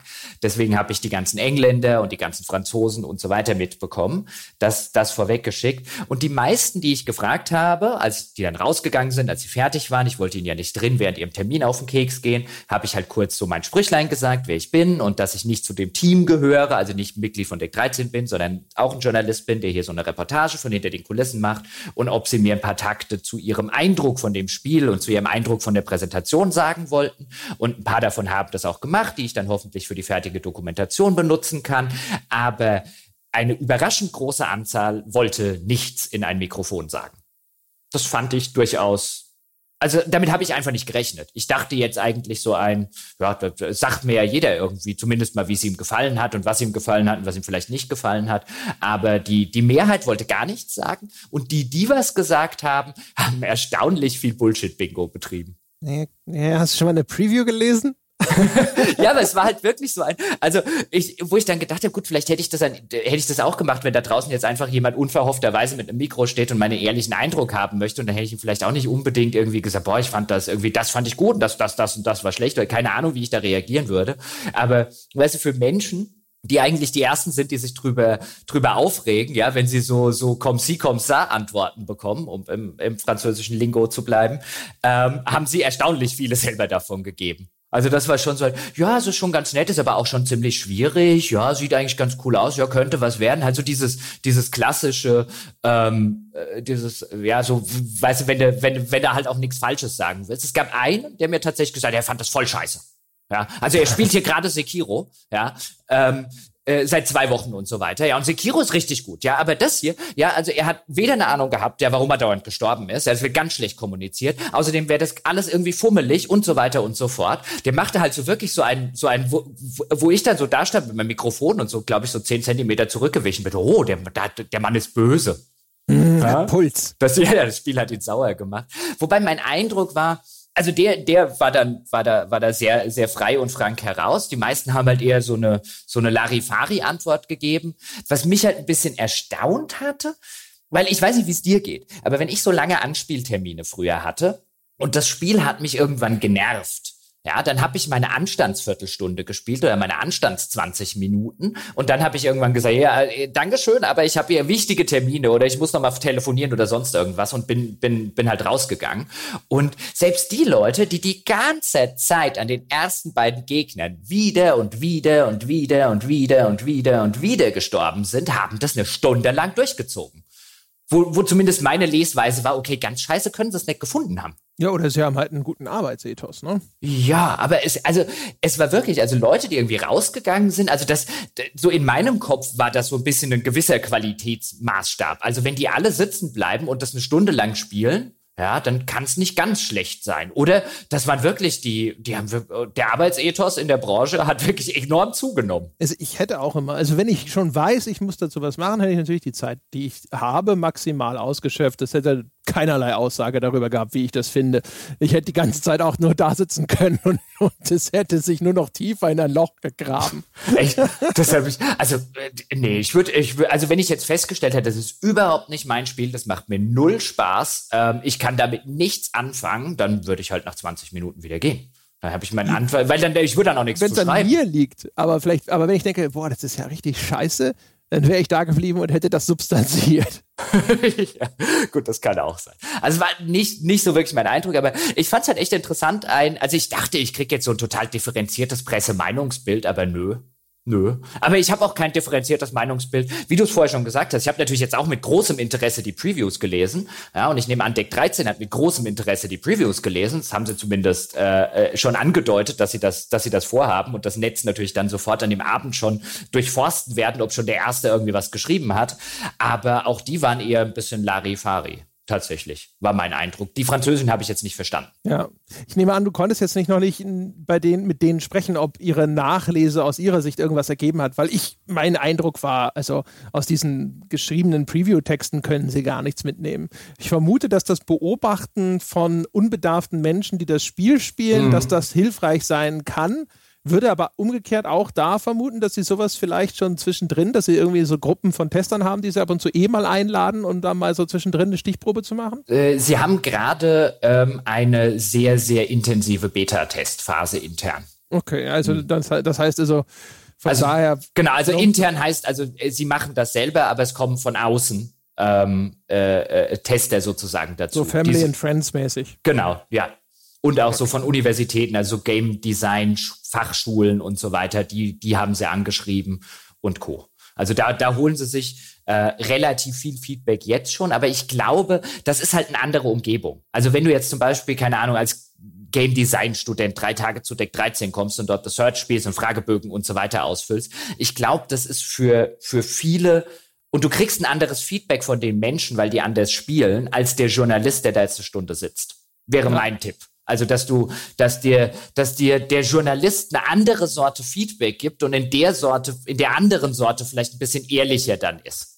Weißt du, wie ich es meine? Also nicht, dass die anderen jetzt, dass die anderen lügen würden, aber ich glaube, du hast eine, du hast eine andere Testumgebung. Ja, du hast vielleicht auch einen anderen Benchmark, ne? Also äh, ist es ein gutes Spiel und ist es ein Spiel, das gute Wertungen bekommt, muss nicht zwingend deckungsgleich sein. Ja, und in, in, interessanterweise ist es halt, du hast halt einen Feedback, wo man jetzt denken würde, ja, so ein, wenn du doch intern das ganze Ding testest. Und ich meine, wie lange kennst du jetzt dein eigenes Spiel? Wie viele Diskussionen hast du schon gemacht? Und dann hast du jetzt eben solche Dinge, wie ein die erste Gruppe Journalisten nutzt diese, diese, diese Heilfunktion ähm, und diesen, diesen Loop, äh, den ich vorher erwähnt habe, und nutzt den zu selten, beziehungsweise stellenweise gar nicht. Und dann läufst du an Entwicklern vorbei, die sowas, jetzt heil dich doch mal, jetzt heil dich doch mal. Aber er weiß offensichtlich anscheinend nicht ganz, wie das funktioniert, so dass du in der zweiten Präsentation explizit noch mal erklärst, wie das funktioniert, weil du es eben nicht in die, in die Tutorials und so weiter eingebaut hast. Also dieses Feedback, ich glaube, damit rauszukommen, daraus, weil es anscheinend ein Feedback ist, dass es in dieser Konsequenz zumindest vorher noch nicht gab. Ich glaube, das ist halt wirklich extrem wertvoll gewesen gewesen, so zumindest mein Eindruck. Also ich glaube, die sind, da sind, die sind heimgekommen mit einem, wir müssen noch mal an die Heimmechanik dran, Leute. War das tatsächlich überraschend? Mein Eindruck ist sehr häufig, dass sowas, dass sich da Dinge bestätigen, die man intern vermutet hat oder sowas, aber in aller Regel ist es nicht so, dass da was äh, auftaucht, was die Entwickler nicht selber schon zumindest vermutet haben. Ja, jein. Also es war jetzt bestimmt nichts, worüber, worüber noch nie geredet wurde, ja, und so ein aus allen Wolken gefallen. Es ist, glaube ich, eher so ein Fall von, man hat das intern auf dem Schirm, aber es gibt unterschiedliche äh, unterschiedliche Perspektiven innerhalb des Teams. Die einen sagen, das ist ein Problem, die anderen sagen, das ist überhaupt kein Problem und die dritten sagen, oh, es könnte theoretisch ein Problem sein. Und ich glaube, was man mitnimmt aus sowas, ist halt einfach ein, okay, es ist ein Problem. Oder okay, genau, es ist kein Problem. Genau, genau, ja, ja. Ja, aber das, okay, aber das heißt also, okay, der Meilenstein ist jetzt abgehakt. Was wir vielleicht noch dazu sagen müssen, äh, nicht, dass die Leute denken, hier sei implizit irgendwie eine, eine Insider-Aussage getroffen worden, weil wir beide schon so ein bisschen gesagt haben, ja, bei der Gamescom kann man vielleicht dieses oder jenes anspielen. Und äh, es gibt, äh, habe ich gesehen, Spekulationen aufgrund irgendeiner Pressemitteilung von Focus, dass das Spiel ja vielleicht schon im Sommer kommen könnte. Weil Focus nämlich bekannt gegeben hat, dass sie mit äh, Deck 13 schon den nächsten Titel in Arbeit haben, also ihre Zusammenarbeit verlängern. Und dabei sprechen sie davon, dass ja in ein paar Monaten auch The Search 2 erscheint. Und daraus haben einige gefolgert, ha, wenn die sagen in ein paar Monaten, dann ist das ja ne, in naher Zukunft. Das ist ja ein paar Monate, ist ja weniger als jetzt irgendwie Weihnachtsgeschäft oder sowas. Und äh, ich habe das äh, quasi schon mal vorneweg als, na, das glaube ich nicht genommen, weil es gibt eben keinen konkreten Release-Termin. Deswegen finden diese Spekulationen überhaupt statt. Und wenn das Spiel jetzt im Sommer, also in drei Monaten erscheinen würde, dann gäbe es sehr, sehr wahrscheinlich einen offiziellen Release-Termin. Ja, Also wenn es einen offiziellen Release, also einen inoffiziellen, sagen wir so rum, Release-Termin gäbe, dürfte ich ihn hier an dieser Stelle nicht erwähnen ähm, und würde das auch nicht tun. Aber ich habe tatsächlich, ähm, bevor man da zu viel reinliest, als ich vorhin gesagt habe, also wenn es auf einer Gamescom spielbar wäre, glaube ich, dass sie diesen, äh, diesen Level nehmen würden. Selbst wenn es bis dahin schon erschienen wäre, wäre es auf der Gamescom spielbar und ich glaube, sie würden diesen Level nehmen. Ja, oder das ganze Spiel. Also ich meine, man möchte auch meinen, insofern war die Spekulation vielleicht sogar eher falsch, weil wenn das Spiel dann im Herbst oder sonst wann erscheinen würde, könnte man trotzdem davon ausgehen, dass da vielleicht schon eine deutlich umfassendere Version spielbar wäre. Muss man sehen. Ja. Ja. Sprechen wir mal über das, was es sonst noch zu sehen gab. So viel zu The Search 2, außer du sagst, es gibt noch was Sensationelles, was wir noch nicht besprochen haben. Nö, eigentlich, eigentlich gar nicht. Ich war, es, es war mehr so ein, ich war beinahe ein bisschen, bisschen ernüchtert, ja, wie, wie, äh, wie unspektakulär sowas abläuft. Ja, ich hatte jetzt gehofft, es gibt vielleicht irgendwie so hinter den Kulissen so, so, weißt du, keine Ahnung, auf da stehen schon die Problemjournalisten sind sozusagen schon, schon irgendwie markiert. Ja, wann kommt der nächste Peschke oder so? Da ist so ein roter Punkt irgendwie auf der Liste, damit der Entwickler schon mal weiß, ah, hier kommt jetzt demnächst der Problemjournalist irgendwie durch die Tür oder keine Ahnung, der Journalist ist unheimlich wichtig und gebt euch hier mal in dem Slot irgendwie mehr Mühe.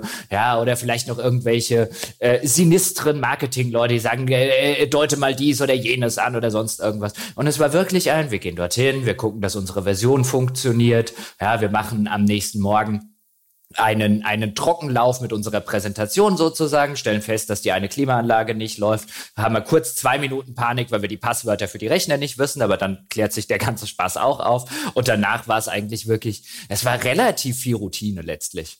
Und das war so ein mhm. bisschen, das war, ja, ich hatte, keine Nachtschichten, ja, früher mal mehr Lametta. Ja.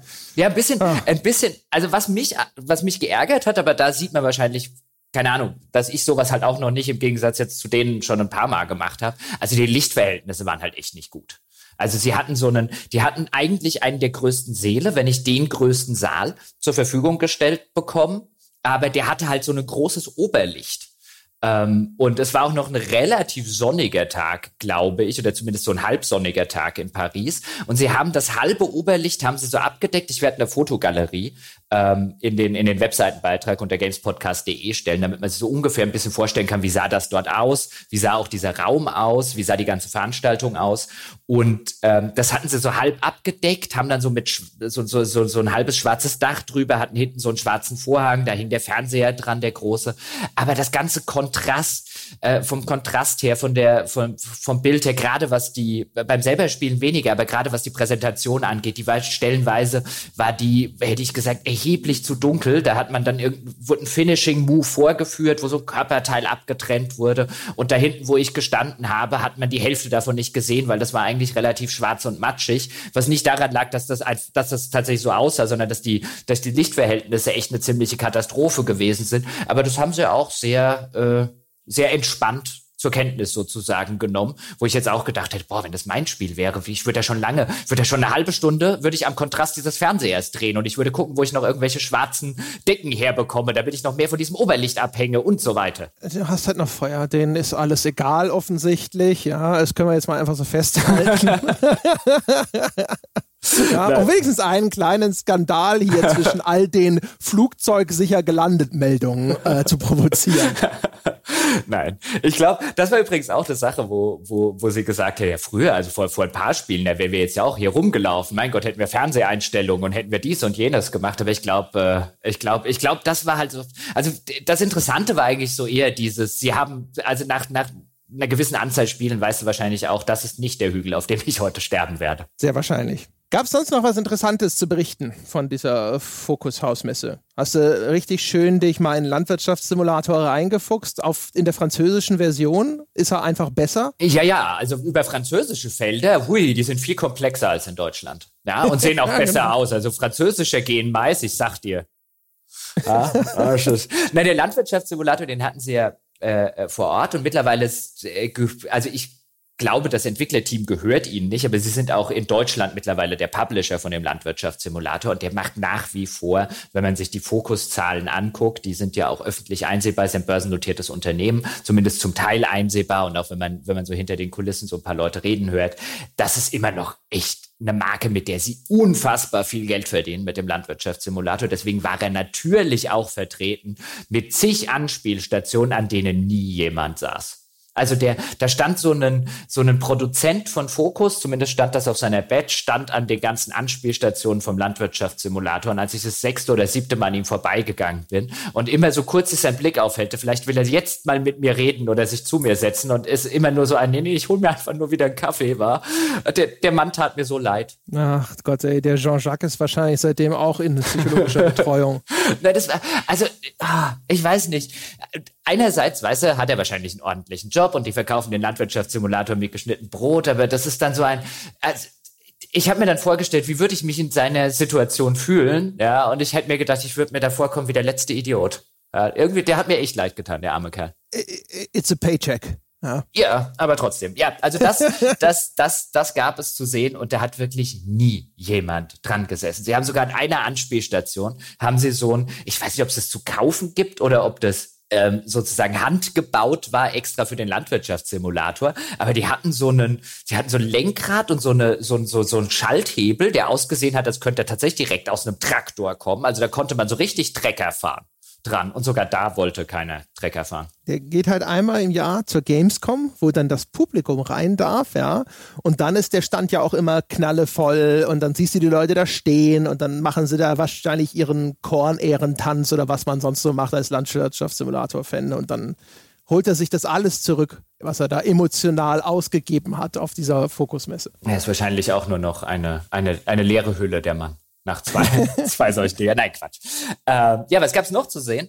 Die, ähm, die anderen Spiele, die Fokus äh, gerade äh, auf der, auf der Pfanne hat sozusagen, also Greedfall, ein äh, Action-Rollenspiel mit einem coolen Setting. Da habe ich eine Präsentation gesehen, ähm, die dann mehr oder weniger gezeigt hat, dass hinter dem coolen Setting nicht so viel ist. Können wir gleich noch zu reden. A Plague Tale war zu sehen, dass wir uns ja mal auf einer E3-Präsentation rausgeguckt haben als ein Spiel, äh, das uns mehr interessiert. Auch da werden wir gleich noch ein bisschen mehr zu erzählen haben. Sie hatten das World War Z, einen äh, Koop-Zombie-Shooter, über den ich ein paar Takte verlieren kann, weil ich da eine Stunde reingespielt habe.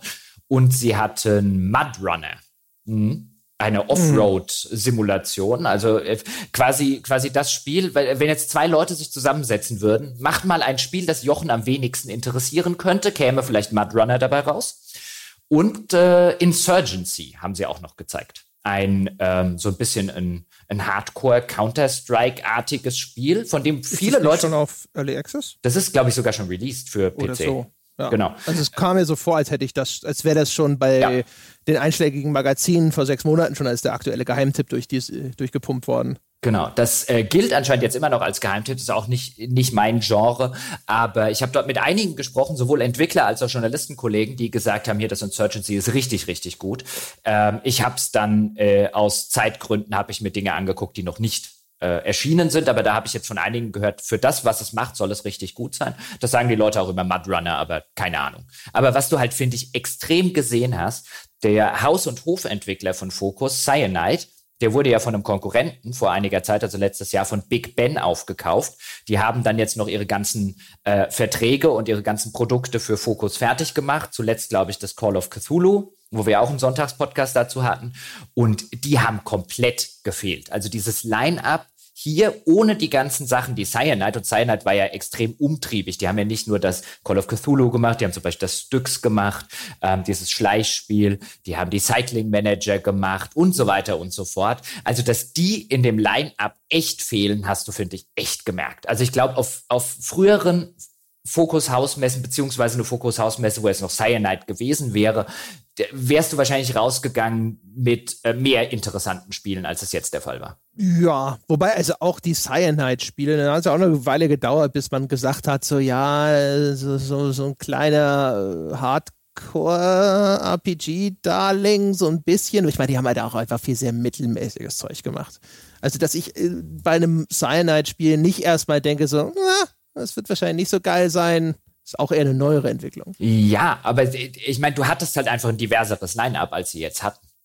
Also du, du merkst halt das Fehlen. Da wären normalerweise mhm. einfach drei Spiele mehr gewesen. Okay, ja, das sehe ich ein. Ähm, lass uns dann doch vielleicht mal über die Interessanten sprechen. Äh, das heißt also einmal, was war das? Greed irgendwas? Greedfall. Greedfall. Mhm. Okay. Das heißt aber, das, das, äh, warum sah das interessant aus und warum war es das dann doch nicht? Also es las sich interessant. Ich habe mich vorher eingelesen in die Spiele und das ist von Spiders. Und äh, die haben in dieser Action-Rollenspiel-Ecke wilden die schon ein ganzes Weilchen. Die haben das Bound by Flame gemacht vor einigen Jahren. Die haben dann dieses Mars-Rollenspiel gemacht, was so ein bisschen in die Mass Effect-Ecke gegangen ist. Zuletzt dieses mhm. Technomancer. Genau, ähm, dann zuletzt dieses Technomancer, also immer so Action-Rollenspiele, so ein bisschen auch in die, vom, vom, vom ganzen Gameplay, von der ganzen Ästhetik her, so ein bisschen in die ähm, Gothic und, und, und Risen-Ecke, bloß mit so einem gewissen, ja, französischen Touch vielleicht. Ähm, und die haben immer so, ich habe selber nur mal in das Bound by Flame damals reingespielt gehabt. Die haben überall immer so 50er, 60er Wertungen bekommen, ab und zu mal so eine 70er. Und ähm, jetzt das Neue von denen, Greedfall, wie es heißt, hat auch wieder, und das haben die immer, die haben eigentlich immer coole Szenario beziehungsweise coole Setting-Ideen. Und das jetzt, also es war sowohl bei dem Mars-Ding so, als auch bei dem Technomancer, als auch bei dem Bound by Flame.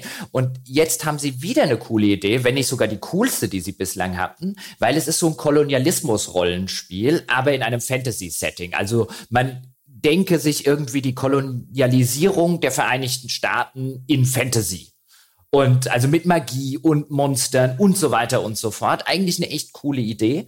Und dann die Präsentation, die ich gesehen habe, sah aber nicht nur auf der technischen Ebene so altbacken und teilweise auch wirklich schlecht aus, also was Animationen angeht, was Texturen angeht, was Gesichtsanimationen, Dialogen angeht, scheußlich, als auch so generisch. Also diese diese äh, Hafenstadt irgendwie aus dem 17. Jahrhundert oder aus einem angedeuteten Fantasy 17. Jahrhundert, das hätte eins zu eins, hätte das der Einstieg von Risen 2 sein können. Übrigens auch in ähnlicher technischer Qualität. Ich habe nichts in dieser halbstündigen Präsentation gesehen. Keine Quest, keinen Dialog, keinen Kampf, kein, kein gar nichts, was ich in irgendeiner Weise bemerkenswert fand. Es hat natürlich nicht geholfen, dass die Präsentation, die hat eine Entwicklerin, also ich nehme an, dass sie von den Entwicklern war, äh, gehalten, die entweder noch nicht sonderlich viel Erfahrung hatte oder hyper nervös war. Also sie hat das in so einem monotonen Singsang vorgetragen, offensichtlich einen auswendig gelernten Text. Also die ganze Präsentation. Ich nehme auch an, sie hätten mir Star Citizen präsentieren können und ich hätte gesagt, das ist das Langweiligste, was ich je gesehen habe.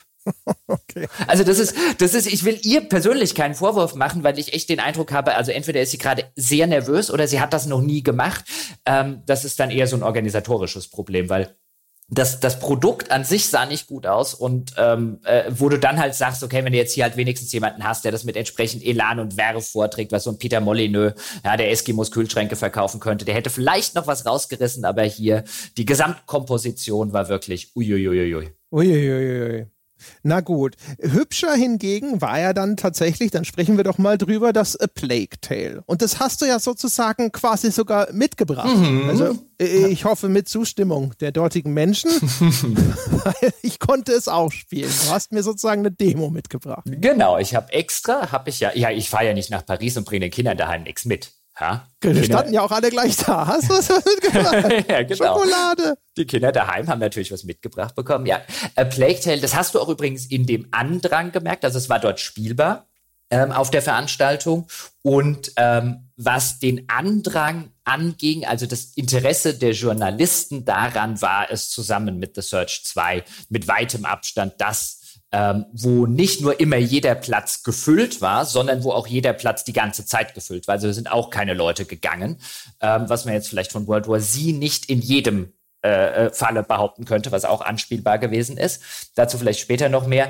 Und ähm, ich habe mich dann so kurz zwischen reingeschlängelt, weil ich jetzt ja keinen, im Gegensatz zu den anderen Journalisten, hatte ich jetzt ja keinen äh, komplett durchexerzierten Tagesablauf. Und ich habe ja extra gesagt, hier macht mir keine äh, sonderlich fixen Termine, weil ich weiß nicht, wie lange ich bei Deck 13 irgendwie über die Schulter gucken will, wann da irgendwas Interessantes passiert, und dann will ich dort sein und so weiter und so fort. Ich wollte halt keinen keinen durchexerzierten PR-Plan haben, expliziter Natur und habe dann halt gesagt, ich gucke halt mal, wenn ich, wenn ich mal Luft habe, dann hüpfe ich halt mal schnell hin und gucke, ob ich anspielen kann. Und das war wirklich bei A Plague Tale schwierig, ja, weil da war immer alles voll besetzt. Ähm, und die, die, die Penner sind einfach nicht gegangen. Ja, die haben einfach immer weiter gespielt, aber irgendwann hatte ich dann die Gelegenheit, habe mir einen Platz geschnappt, habe reingespielt und war sehr, sehr angetan. Und dann war dort lustigerweise ein PR-Manager, den ich vorher noch nicht kannte, äh, von Koch Media, weil die eben, ich habe es eingangs, glaube ich, mal erwähnt, die physisch, physische Distribution von äh, den Fokusspielen in Deutschland machen. Und der meinte, hey, ich habe ja so eine Preview-Version.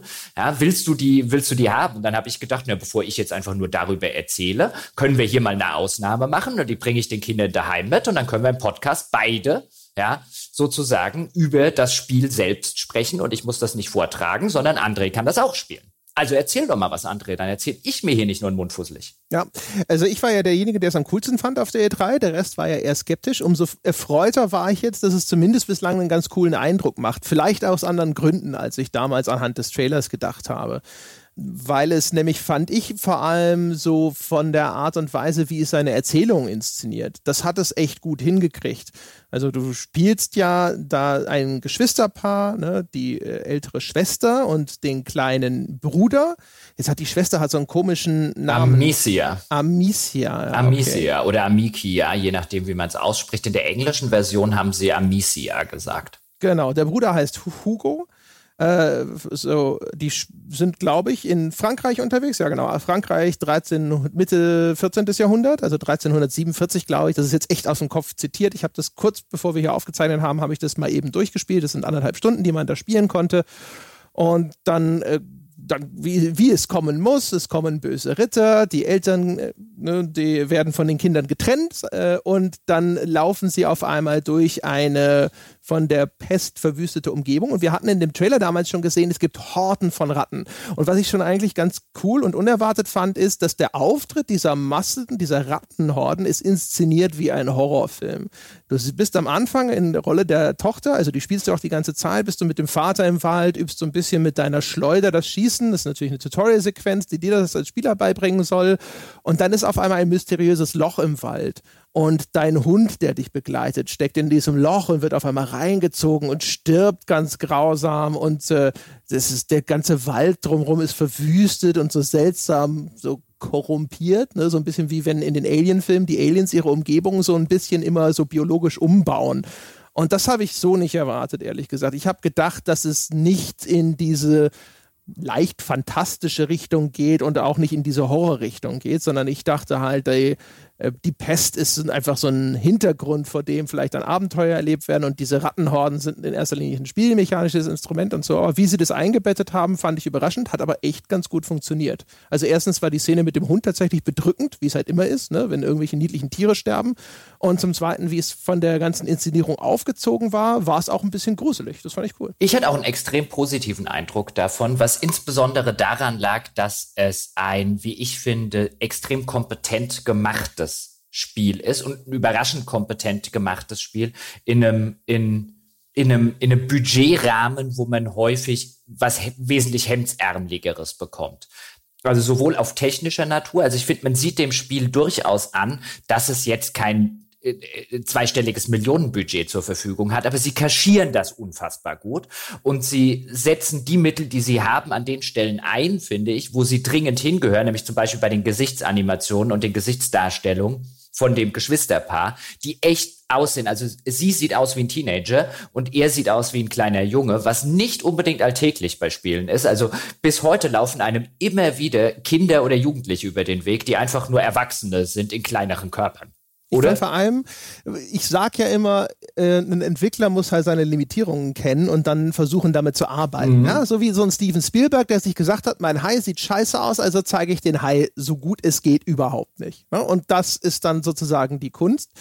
Und zumindest dem bisherigen kurzen Eindruck nach äh, haben sie das geschafft. Also die, die zum Beispiel, was ja selbst bei Millionenbudgets immer schwierig ist, zum Beispiel Figuren sollen weinen, ja, oder sonstiges. Und wenn sie dann anfangen, die, die Münder zu verziehen oder sowas, wenn du nicht ein mega super gutes Performance Capturing hast, dann kommt sofort das Uncanny Valley um die Ecke und sagt, yep, jetzt sieht's scheiße aus.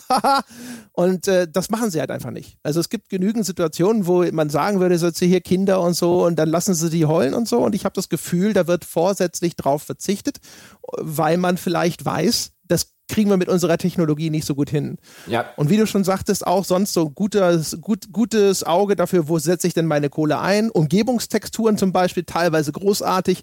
Laufanimationen der Hauptfigur, na, gerade so, dass es nicht zum Brechreiz führt. Ne? Äh, Aber halt gut, und, gut gewählt. Ja, und dann da, da, gibt es in der relativ am Anfang, wenn du aus dem Waldstück äh, zurückkommst, gibt es so einen gibt es so eine Szene, wo Vater und Tochter von den Pferden absteigen. Und wo ich mir gedacht habe, die Regie zeigt mir jetzt nicht die Absteiganimation, weil die haben sie erst gar nicht. Weißt du, so, äh, weil, weil die Laufanimationen sind wirklich nicht sonderlich gut und zumindest in Zwischensequenzen, damit sie erst gar nicht ins Uncanny Valley reingehen, ja, haben sie schon eine Regie, die weiß, was kann ich zeigen und was lasse ich lieber sein. Genau. Und dann halt auch ein paar künstlerisch echt kluge und gute ähm, Entscheidungen. Also der, der Bösewicht, so wie er einem bislang vorgestellt wird, der äh, ist Mitglied der Inquisition und der trägt halt einfach so eine mhm. komplette Gesichtsmaske mit äh, einem Kreuz in der Mitte ja, und hat erstens dadurch automatisch so eine Kylo Ren Anmutung so ein bisschen. Also sieht halt auch aus wie so ein guter klassischer Filmbösewicht, ist dadurch mysteriös. Man kann auch da erstmal mit den Gesichtsanimationen erstens das Budget schonen, zweitens nichts kaputt machen und ist es natürlich als so eine gesichtslose Verkörperung dieser Kirchengewalt, ist es trotzdem auch künstlerisch eine coole Wahl. Und ich finde, zumindest so lange, wie ich es jetzt auch gespielt habe, es ist ja äh, halbwegs überschaubar. Ähm, ich finde es halt auch wirklich kompetent geschrieben. Also das, das ist so der, der Punkt, wo mir so immer ein bisschen das Herz aufgeht so diese Anfangsszene natürlich ist sie ein Tutorial da in dem Wald, wenn dir schon mal ein paar Kernspielmechaniken, so das Laufen und das Schießen mit deiner Schlinge ähm, und deiner, deiner Zwille, wie es auch immer heißt. Aber dieses Gekappel, was halt Amicia mit ihrem Vater hat, ähm, das bringt echt kompetent, so ein liebevolles Verhältnis, aber trotzdem so langsam aber sicher wird das Mädchen erwachsen und gibt auch ein paar Widerworte und ist auch mal frech zu ihrem Vater. Das ist alles wirklich schön und kompetent geschrieben, wo andere Spiele viel, viel hemdsärmeliger hingehen würden. Und überhaupt die ganze Beziehung der Familie untereinander, die wird sehr organisch und sehr lebendig und sehr authentisch präsentiert. Auch das, dass sie sich jetzt um den kleinen Bruder kümmern muss. Also dieses Spiel, das, die Geschichte, die halt echt extrem von Empathie lebt, die ich als Spieler aufbringen muss den Figuren gegenüber und dem Schicksal der Figuren gegenüber, was enorm ein, ein, ein gutes Writing bedingt und das macht es wirklich sehr, sehr kompetent. Das hat mich so sogar, würde ich sagen, positiv überrascht, weil ich mittlerweile sehr pessimistisch bei dieser Sorte Erzählung und bei dieser Sorte Spiel bin, weil es einfach sehr, sehr viele Autoren und Entwickler gibt, die das einfach nicht gut hinkriegen. Nee, da war ich auch, also war ich tatsächlich relativ angetan. Ich hatte mir das damals eigentlich vor allem wegen der atmosphärischen Wirkung auf der, diesem E3-Trailer oder diesem, dieser Gameplay, war eine Gameplay-Demo von 15 Minuten, hatte ich mir das ausgeschaut. Und wenn du mich vorher gefragt hättest, hast du große Hoffnung, was die Story angeht? Nee. nee. Ja. Und da war ich wirklich positiv überrascht. Also Jetzt, auch, wie gesagt, die Dramatik, die, die sie da mit reinbringen. Es gab ein, zwei Szenen, es gibt eine Szene, da opfert sich eine Figur, das hätte nicht sein müssen. Es machte eigentlich sogar weniger Sinn, als sich nicht zu opfern. Aber insgesamt tatsächlich gut. Ja, ich habe auch einen positiven Ersteindruck und insbesondere mehr jetzt von der Story als vom eigentlichen Gameplay, denn im Herzen und im Kern scheint das ein Stealth-Game zu sein. Und da denke ich halt immer so an, ich bin da halt echt nicht der größte Fan von. Vor allem, es wirkte jetzt in diesen 90 Minuten schon wieder wie so ein Spiel, wo am Ende vielleicht das Fazit steht, ohne das Gameplay wäre es vielleicht besser gewesen. Mhm. also das also ist, die Gefahr ist vorhanden. Genau, also um, um es vielleicht auch mal kurz zu erklären, wie man sich das Spiel vorstellen muss, also man steuert dann eben aus der, aus der Third Person eben Amicia oder Amicia, ähm, wie sie in vielen Abschnitten Gegner umgehen muss oder potenzielle Feinde umgehen muss, nicht gefunden werden darf zusammen mit ihrem Bruder, weil die Leute fragen sich dann vielleicht, wer ist sie, was macht sie hier oder die Häscher äh, finden sie. Und das ist im Kern, hat es ein relativ starkes, aber sehr simples ähm, eine sehr simple Stealth-Mechanik. Also geh an allen anderen vorbei und dann füllt sich da auch so eine kleine Anzeige, ob dich der Gegner sieht. Und äh, du hast eine sehr rudimentäre Möglichkeit, Gegner auszuschalten, eben mit der, mit der Zwille oder Gegner halt abzulenken, indem du irgendwo einen Stein woanders hinschießt, dann dreht er sich um. Ähm, dazu gibt es noch Rätselelemente, ähm, wobei die bislang äh, äh, zumindest in dem Teil, den ich gespielt hätte, es noch keine, keine äh, gewaltigen, komplexen Ausmaße und so weiter annehmen. Also im, im, im Kern scheint das schon ein Umgehe die Gegner-Spiel zu sein, mit dem ein oder anderen eingestreuten Rätsel und dabei, wie André schon sagte, also bin nicht sicher, ob ich am Ende sagen werde, das Gameplay fand ich richtig gut, aber immerhin, ja, jetzt interessiert mich die Geschichte und die, die Atmosphäre und so weiter sowieso. Ja, genau. Also die Geräte sind häufig extrem plakativ. Das ist bislang alles super simpel. Ähm, äh, auch diese Stealth-Mechanik ist anspruchslos. Es gibt einen Bossfight, wo du dann auf einmal so einem angreifenden Ritter Metallplatten nach und nach mit deiner Steinschleuder runterschießen musst, um den dann hinterher umzuhauen. Das wirkte mega deplatziert. Das fand ich nicht gut. Ähm, die, diese ganze Stealth-Rätselmechanik fand ich insofern interessant, wo ich mir denke, das könnte was werden, weil dann kommen ja diese Ratten Horden und die musst du immer mit irgendeiner Lichtquelle vertreiben. Solange du eine Fackel in der Hand hast, ist alles gut und deine Fackeln brennen langsam ab und dann hat man ja in diesem Gameplay-Trailer auch schon gesehen, gibt es halt hinter Szenen, da hast du selber keine Fackel, sondern musst hinter einem feindlichen Soldaten, der eine trägt, so lange äh, hinterher schleichen, bis du wieder in Sicherheit bist. Ähm, da gab es schon so ein, zwei Sachen, da schießt du mit deiner Steinschleuder so einen schwingenden Kronleuchter los und dann schwingt der hin und her und dann musst du halt im richtigen Moment in diesem Lichtschein mitlaufen. Das gab es schon ein paar Mal. Da, ein richtig guter, kreativer Entwickler kann aus sowas Simplem sehr viel, sehr Cooles rausholen. Aber das Zutrauen, dass die so gut sind, dass sie aus sowas Simplem was richtig Geiles rausholen, das habe ich noch nicht, das muss ich sehen. Ja, und dass sie, also wird halt auch da wieder äh, in, in, in vielerlei Hinsicht eine, eine Budget, Zeit und so weiter Frage und eine Priorisierungsfrage wahrscheinlich sein. Mhm. Hm. Also ich, ich finde, ich, ja. ich, ich wollte noch was zu diesen Ratten sagen, weil diese, also wenn sie es geil darstellen, also wenn auch die Beleuchtung stimmt und alles drum und dran, dieses Meer aus sich windenden, pelzigen Leibern, langen Schwänzen und leuchtenden Augen ist halt echt beeindruckend. Auch wenn das technisch nicht auf irgendwie einem absoluten AAA-Niveau, aber was den, was das, was das Art-Design, was die Darstellungsart und so weiter angeht, gibt's da teilweise schon Szenen, wo ich denke, boah, diese, dieses, dieses sich bewegende Meer aus Ratten ist schon echt beeindruckend und mein Gott, wenn ich mit Ratten so ein Problem hätte wie mit Spinnen, würde ich das Spiel nie anfassen. Ja, manchmal ist es cool. Manchmal, wenn du genau hinschaust, das darfst du nicht machen, dann sehen sie aus wie diese Spielmäuse, die man aufziehen kann für meine Katzen. weil sie sich sehr eckig bewegen dann. Aber in dieser Masse, wenn du sie einfach nur als dieses wogende Meer von Leibern wahrnimmst und nicht jetzt irgendwie dich drauf konzentrierst, wie sieht denn die Animation der einzelnen Ratte aus oder so, dann ist es echt ziemlich cool. Also in der Hinsicht funktioniert es auch ziemlich gut, finde ich. Oh. Das stellt man mal mhm. fest, aber dann bei der Gelegenheit übrigens, zwei Takte noch zu dem World War Z. Wenn der Podcast erschienen ist, ist das Spiel mittlerweile auch rausgekommen. Ähm, das kommt nämlich morgen, wenn ich, oder übermorgen, oder kam es heute? Also an einem von den Tagen, ich habe auf jeden Fall jetzt auf dieser What's Next von World War Z, ein Koop-Zombie-Shooter, habe ich eine Stunde gespielt, also auch tatsächlich im Koop und einmal im PvP. Da wurden dann halt die Journalisten so in unterschiedliche Teams ähm, reinsortiert und man hatte halt so auf dem Headset hatte man einen der Entwickler, die einen so ein bisschen durch die Level geführt haben.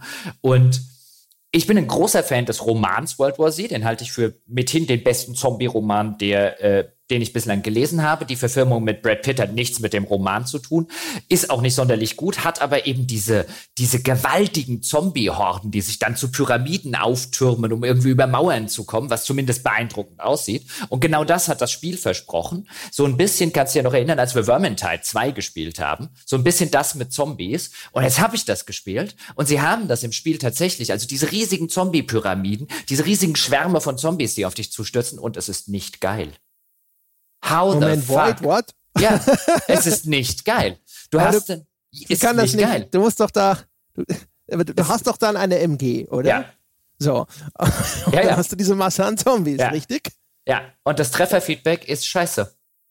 Also, also auf so eine, auf so eine, wir haben Vermintide gespielt und mit diesem Zwerg zum Beispiel, da kommt so dieses Gaven-Horde auf dich zu und du stehst an so einer Engstelle oder so und dann stehst du mit deiner mhm. riesigen Zwergenart zusammen wie links nach rechts. Mussten. Genau, Aha, wie sie so, schön. so links nach rechts und hast diese schmatzenden Geräusche und dann hast du Blutspritz und Gliedmaßen fliegen rum und dein Zwerg steht blutbesudelt irgendwo in der Mitte und hakt einen nach dem anderen und das hat so ein geiles Sound, visuelles, was auch immer Feedback und hier ist es so, wir standen standen zum Beispiel, also wo ich gedacht habe, also wie wenig ich an dieser Stelle als Spieler gefühlt habe, ist eigentlich, geht eigentlich auf keine Kuhhaut. Wir standen dann es war so eine, ja, so ein Schloss, Schrägstrich, Bibliotheksartiges Ding. Und wir waren auf so einer Galerieebene, also ein Stockwerk oben drüber. Und von unten kamen halt in so einen, in so einen Foyer, kamen lauter Zombies rein. Und die haben dann wirklich so eine Pyramide gebaut. Und dann meinte der Entwickler so, schieß nicht auf die oberen, sondern schieß auf die unteren, damit die zusammenstürzen, dass du sozusagen der Pyramide das Fundament unten wegschießt. Und das habe ich gemacht. Und dann hältst du da halt drauf, sozusagen im Dauerfeuer. Und dann bricht irgendwann diese Pyramide auseinander. Und du stehst da und denkst dir, aber es ist nicht geil. Wie kannst du nicht geil sein? Das, also das verstehe ich auch nicht. Insbesondere, weil das ist ja ein Spiel von Saber Interactive, den mhm. ultimativen Autoren des Gimmick-Shooters, die schon uns mit Timeshift und mit Inversion Dinge gezeigt haben, wo wir dachten, ja, das muss bestimmt cool sein, die Zeit einzufrieren oder einfach mal die Gravitation umzukehren. Und dann war es irgendwie nicht so geil.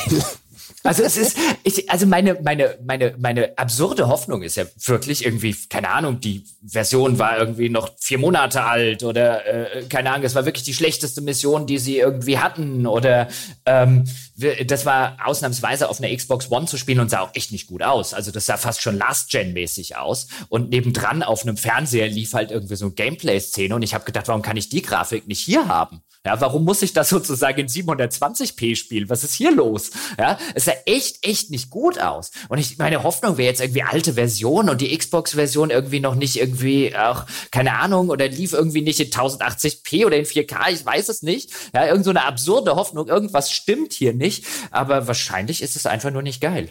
Ja, ich habe Videos davon gesehen. Also, wenn sie nicht aus äh, sich gedacht haben, hey, diese Version, die schlecht aussieht, Lass uns die in alle Videos reinschneiden.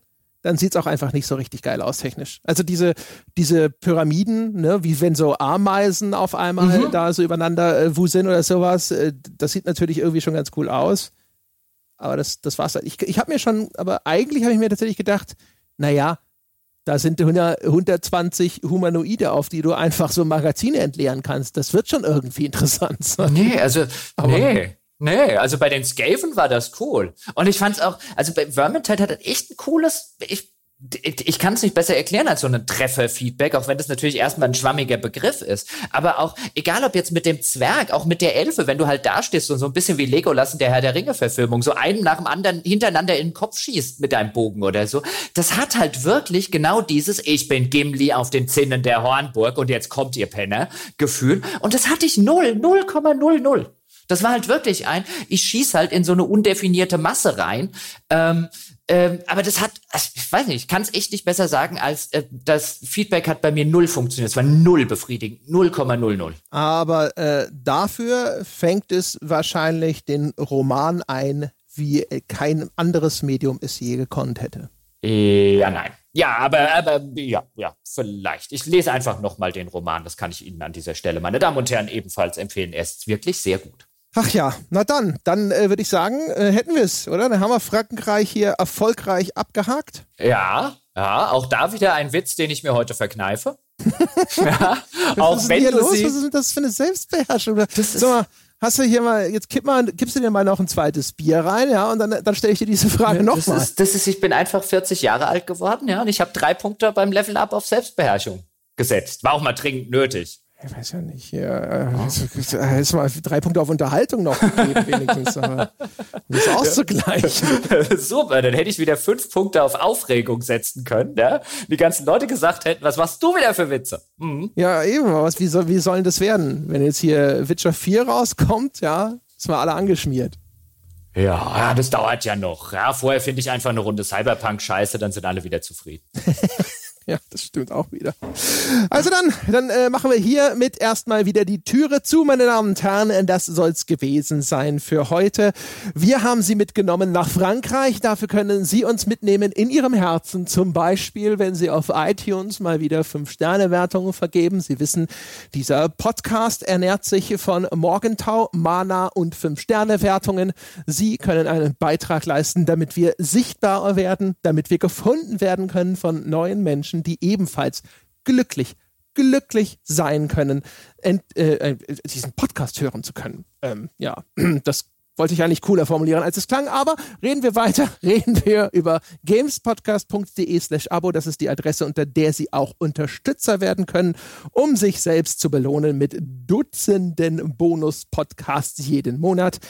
Ich würde mich sehr freuen, Sie dort begrüßen zu dürfen, genauso wie auf patreon.com slash auf ein Bier. Da geht das nämlich auch. In diesem Sinne, Sie können mit uns wie immer diskutieren unter forum.gamespodcast.de über diese Folge und über Gott und die Welt. Und ansonsten hören wir uns in der nächsten Woche mit einer weiteren Folge wieder. Bis dahin.